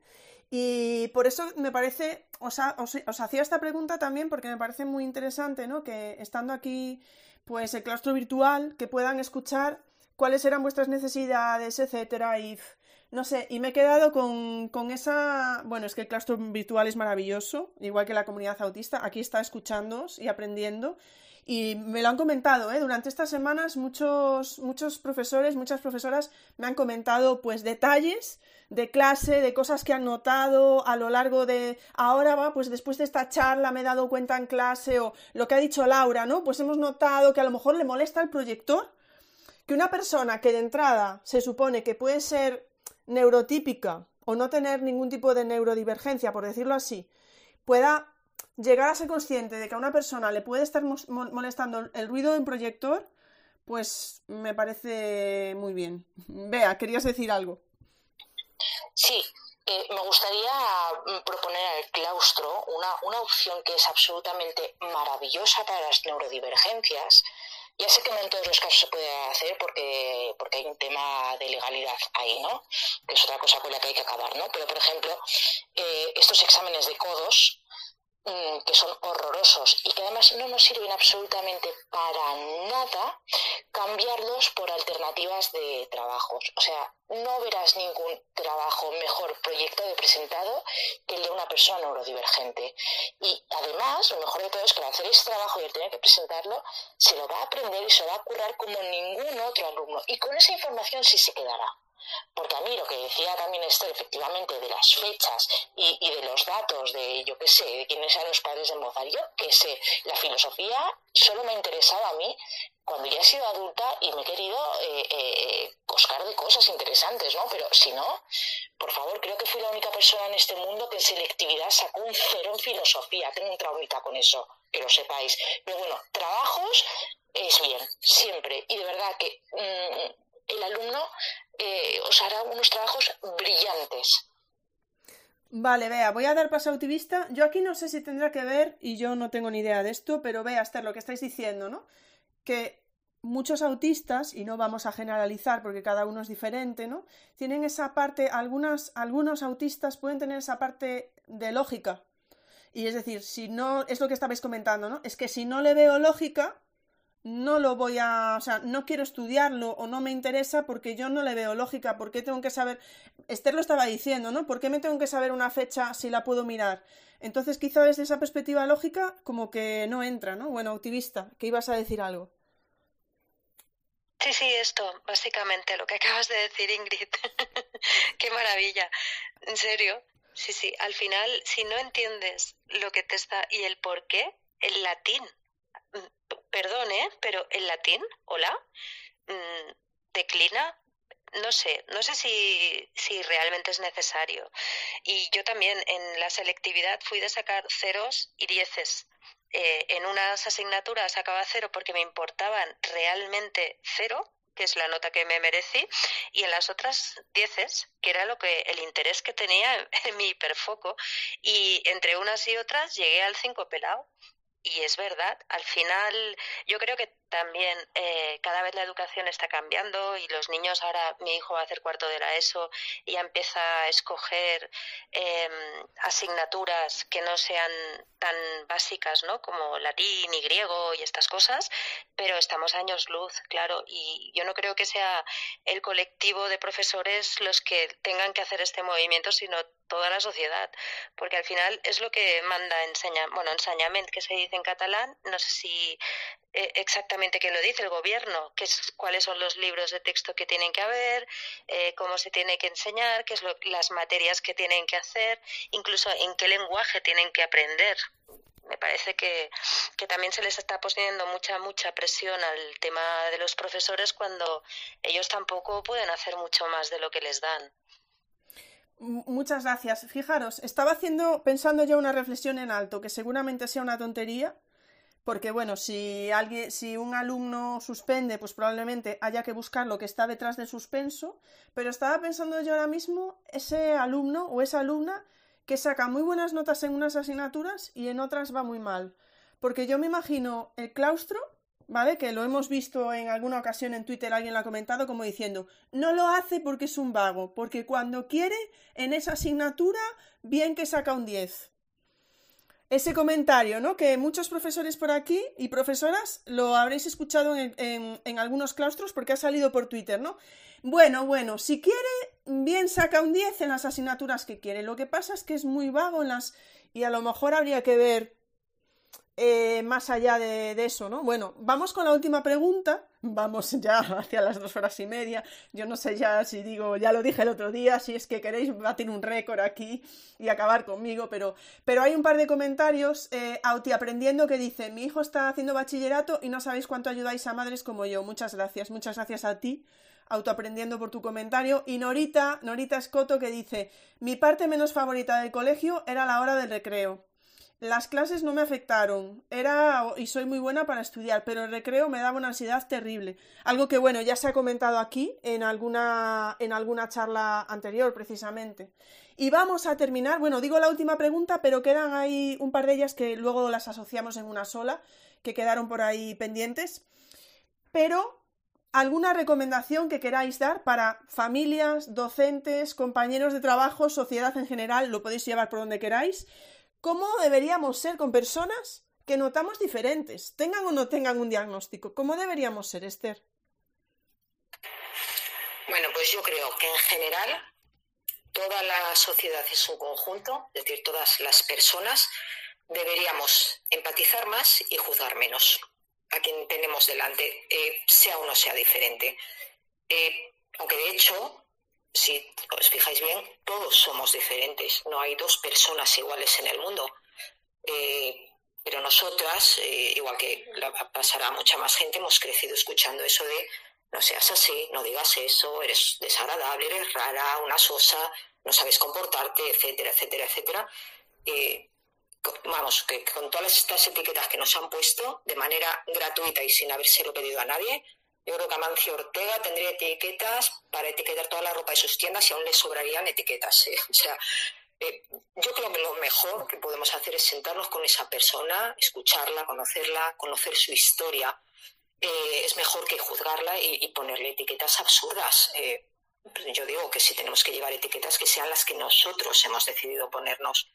Mi etiqueta no es rara, ni sosa, ni maleducada. Mi etiqueta es autista. Soy autista y esa es la única etiqueta que quiero. Mm, también es curioso después que cuando mm, decimos en voz alta que somos autistas, la gente te dice, no te pongas etiquetas. Digo, perdona, ¿cómo es esto? Es decir, si eres tú quien me pone la etiqueta está bien, pero si me la pongo yo está mal. Digo, no, de eso nada, mira. Eh, y, permíteme que te cuente una, una anécdota, es eh, ya mi última anécdota, me parece una bola cebolleta, pero para que veáis eh, eh, lo importante que es pararse a escuchar y a escuchar y a conocer las personas. Hace unos años yo tenía un trabajo en una empresa en el que bueno, prácticamente todos los de la plantilla éramos personas que nos conocíamos desde niños porque vivíamos en el mismo pueblo. un día se me acercó una de estas personas, una compañera, y me dijo, ¿sabes? Dice, yo antes pensaba que eras rara, pero ahora que te conozco más me gusta como eres porque no sabía que eras así. Eso es la, importancia de, que tiene sentarse con una persona, escucharla y pararse a conocerla. Muchísimas gracias, Esther. Y a mí personalmente es que conocer personas diferentes a mí, pues es lo que primero me causa muchísima curiosidad, conocer a gente pues que lleva una vida diferente a mí, que piensa de manera diferente porque te hace, bueno, pues ver la vida de una manera más amplia, o sea, te habla, te abre la mente, ¿no? Entonces, eh, no sé, pero bueno, es que además es lo que dices, es que eh, todos somos diferentes. Y ahora déjame que mire por aquí porque no me acuerdo. Vea, ibas tú. Yo es que poco puedo añadir a lo que ha dicho Esther es que ha estado sublime, como siempre. Eh, yo creo que a todas las personas hay que tratarlas con naturalidad, ¿no? sean como sean, mm, sin miedo y, y, nos tenemos que quitar este estigma y este miedo de preguntar sin condescendencia. Odio la condescendencia, es lo peor, porque además la condescendencia al final eh, te infantiliza, ¿no? Y al final, no sé, yo hace muchos años que tengo canas, ¿no? Eh, comunicación Mm, conocimiento y, y, como si nada. Oye, que esa persona es diferente, pues es diferente. Eh, seguro, que es maravillosa o no. O sea, se puede ser diferente y ser un, idiota integral, ¿sabes? O, o, estar dentro del normotipo y ser estupendos. Aquí hay lugar para todos, seamos o no seamos diferentes. Pero vamos, no, no quito ni una coma a todo lo que ha dicho Esther. Perdonad, pero me va mal lo del micro. Si veis que tardo en darle, pues vais hablando vosotras porque no sé qué me, está costando darle. Autivista, ¿alguna recomendación? Bueno, yo ya sabía que venían estas dos monstruas a responder antes que yo y me he ido por otro lado, porque es que mm, no, añado, suscribo todo lo dicho por ellas. Creo que tengo un nuevo talk que es darle al 100%. Llevo cinco minutos dándole ahí, porque, bueno, si me vierais en casa estaba moviendo las manos, haciendo un aleteo y feliz de escucharlas a las dos porque me ha parecido maravilla en mayúsculas y en gigante. Entonces me he preparado algo porque sí que es verdad que es uno de mis hiperfocos el empoderamiento, ¿no? Y por ejemplo, si buscamos en la red genios que eran malos estudiantes pero que luego han sido grandes personajes en la historia, nos aparece un Albert Einstein que suspendió la prueba de acceso de la Universidad de Zúrich, Charles Darwin, Thomas Edison, yo no digo que sean autistas ni neurodivergentes, solo digo que no eran buenos en el colegio, pero sin embargo hicieron cosas muy grandes para la humanidad. Si Luis Pasteur no hubiera tenido a, al Dumas, que era el docente de química, hubiera estudiado Bellas Artes. ¿Nos imaginamos cómo hubiera cambiado el mundo? Al final las adaptaciones y la motivación es súper importante y yo creo que los docentes tenéis ese poder de, de poder cambiar el mundo porque estáis creando las personas y, y, no, yo soy madre y yo también estoy educando a mi hijo. No quiero dar toda la responsabilidad a la comunidad educativa, pero sí que es verdad que el poder empoderar a esos niños eh, y que realmente se sientan identificados, que en los libros de historia hayan más referentes, que, que sea válido el que un niño se pueda levantar porque necesita regularse. Son muchas cosas que se tienen que cambiar poquito a poco. Y luego también quiero decir que hoy en día hay referentes como ah, el otro día vi una serie que se llama Los rompecorazones, que hay una chica que se llama Chloe, Chloe Hayden, creo, y que es una persona autista que interpreta a Queenie y ella interpreta y vive episodios de mutismo, sufre capacitismo, amistad, amor. Está muy bien para los padres que podáis ver. Eh, quizás esta serie mm, se tiene que ver con una avanzada edad para los niños, pero también hay otros programas que pueden ser empoderantes para personas neurodivergentes. Hay un, un programa que se llama Artistas del Maquillaje que me enganchó porque Sophie es autista y cada vez que hacía un maquillaje estaba explicando su condición de autista y me pareció tan bonito. O sea, mm, vale la pena verlo. Y vale la pena que los niños y niñas vean que hay personas autistas que se, que se presentan en programas de, televisión, que pueden ser actrices y modelos como Daryl Hannah, Susan Boyle fue en Britain's Got Talent, fue una, una cantante muy reconocida, eh, la activista Greta, que tanto se habla, pues ella también está diagnosticada de autismo, Steven Spielberg, Anthony Hopkins, Temple Grandin, por favor, qué maravilla de mujer. Nos estamos olvidando de que hay muchos referentes dentro del autismo que, son importantes de nombrar. Y luego ya a nivel de personas, pues aquí en España, en, hispanohablantes, aparte de vosotros monstruos que estáis aquí, pues podría decir, conozco a una, una amiga mía que se llama Orgullo Autista, a ella le otorgaron una medalla de la ciudad de Barcelona. El 8M le pusieron una estación con su nombre. Ella es madre de un niño autista. Luego tenemos a Mujer y Autista, que ha escrito un libro. Tenemos a Miche Autista, que ha hecho un, libro para, de bitácora, creo que he leído hoy, y está visibilizando el espectro. Alita, de historias cotidianas, eh, la comunidad autista en general. Solo quería aportar esto más. Bueno, solo y, y, bueno, ya estás respondiendo un poquito a las preguntas que habían salido. Eh, dos comentarios, ¿vale? Por un lado, y vamos a terminar ya, Acacia decía, tendríamos que hablar más y reflexionar sobre esa noción de capacitismo. Eh, bueno, lo dejamos ahí porque yo creo que ya no podemos darle muchas vueltas ahora mismo, pero bueno, si queréis decir algo lo decís. Tenemos a Neuroaleatorio que hace una apreciación sobre lo que dijo Bea. Dijo, a mí me daría ansiedad, esto también un apunte para los profesores, ¿eh?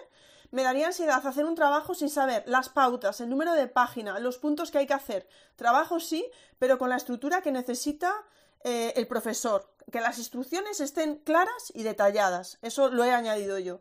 Pero vamos, creo que va por ahí.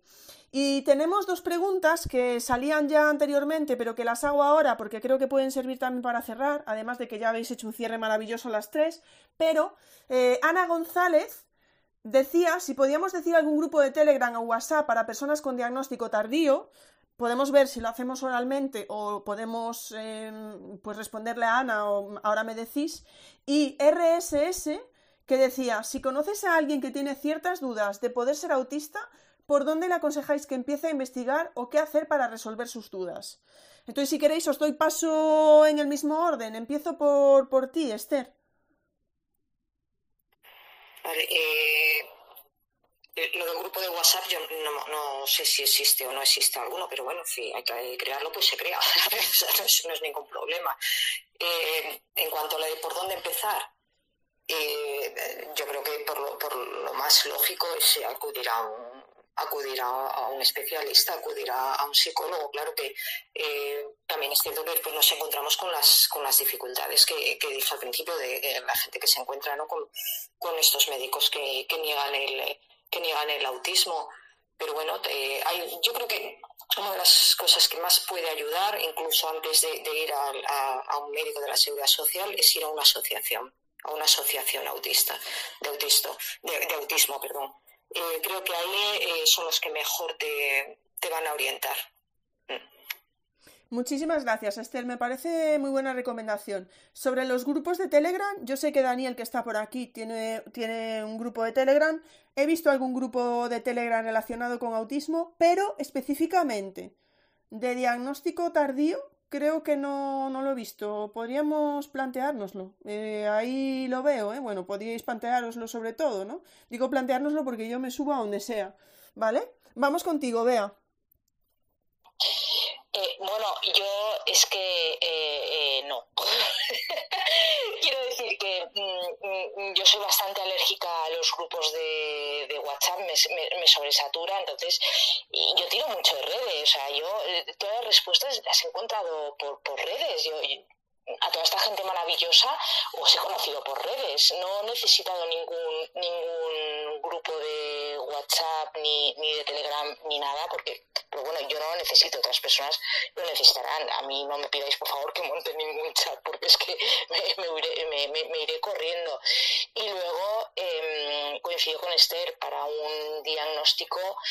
Eh, si, si quieres ir a tiro de hecho, no para que te lo den, ¿eh? sino para que sepan discernir realmente si estás dentro del espectro, es irte a, un, a una asociación, las clásicas asociaciones de autismo o Asperger que también que se llaman, te hacen salir de dudas. Y, sí, porque es que las privadas así independientes, yo tuve mucha suerte con, con el psicólogo que analizó a mi hija, pero él una vez me entregó el informe me dijo que ellos no estaban preparados. Realmente fui, tuvimos mucha suerte con este hombre, muy, muy, si alguien necesita un psicólogo clínico, yo le paso por privado el contacto en Barcelona y ya está. Muchísimas gracias, Bea. Autivista. Bueno, pues yo voy a, hablar, voy a abrir un melón, que es el autodiagnóstico, el famoso autodiagnóstico que tanto nos invalidan, ¿no? Yo empecé a, a investigar si era o no era autismo, autista a través de un autodiagnóstico. Y luego a partir de aquí me movilicé y empecé a mover fichas. Pero es un indicador, claro, sí, es como el test de la Super Pop, pero en serio. O sea, en serio, no, no nos lo tomamos como he visto un TikTok y ya creo que soy autista. No, no, es que estoy conectando.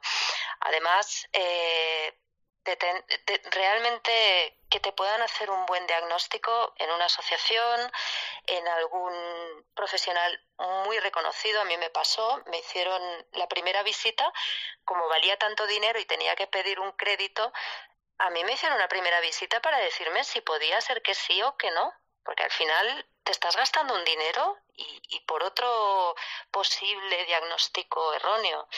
Así que sí, tuve suerte, pero luego me derivaron a otro lado porque ellos tampoco estaban preparados del todo. en mujeres adultas. Pues muchísimas gracias. Yo creo que, que, lo vamos a dejar aquí.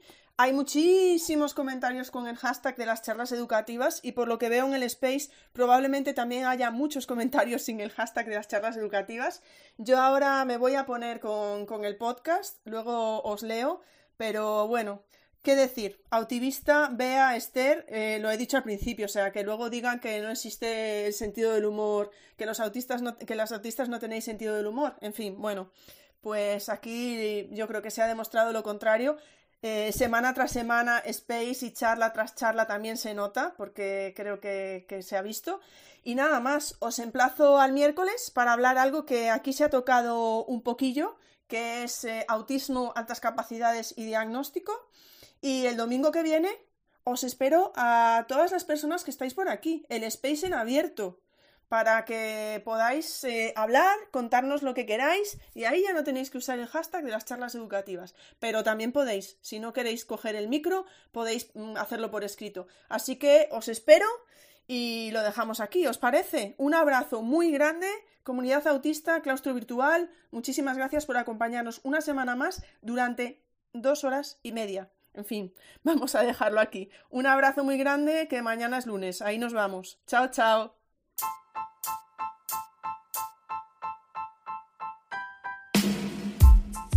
Muchas gracias por escuchar este podcast. Si te apetece, nos vemos en el siguiente.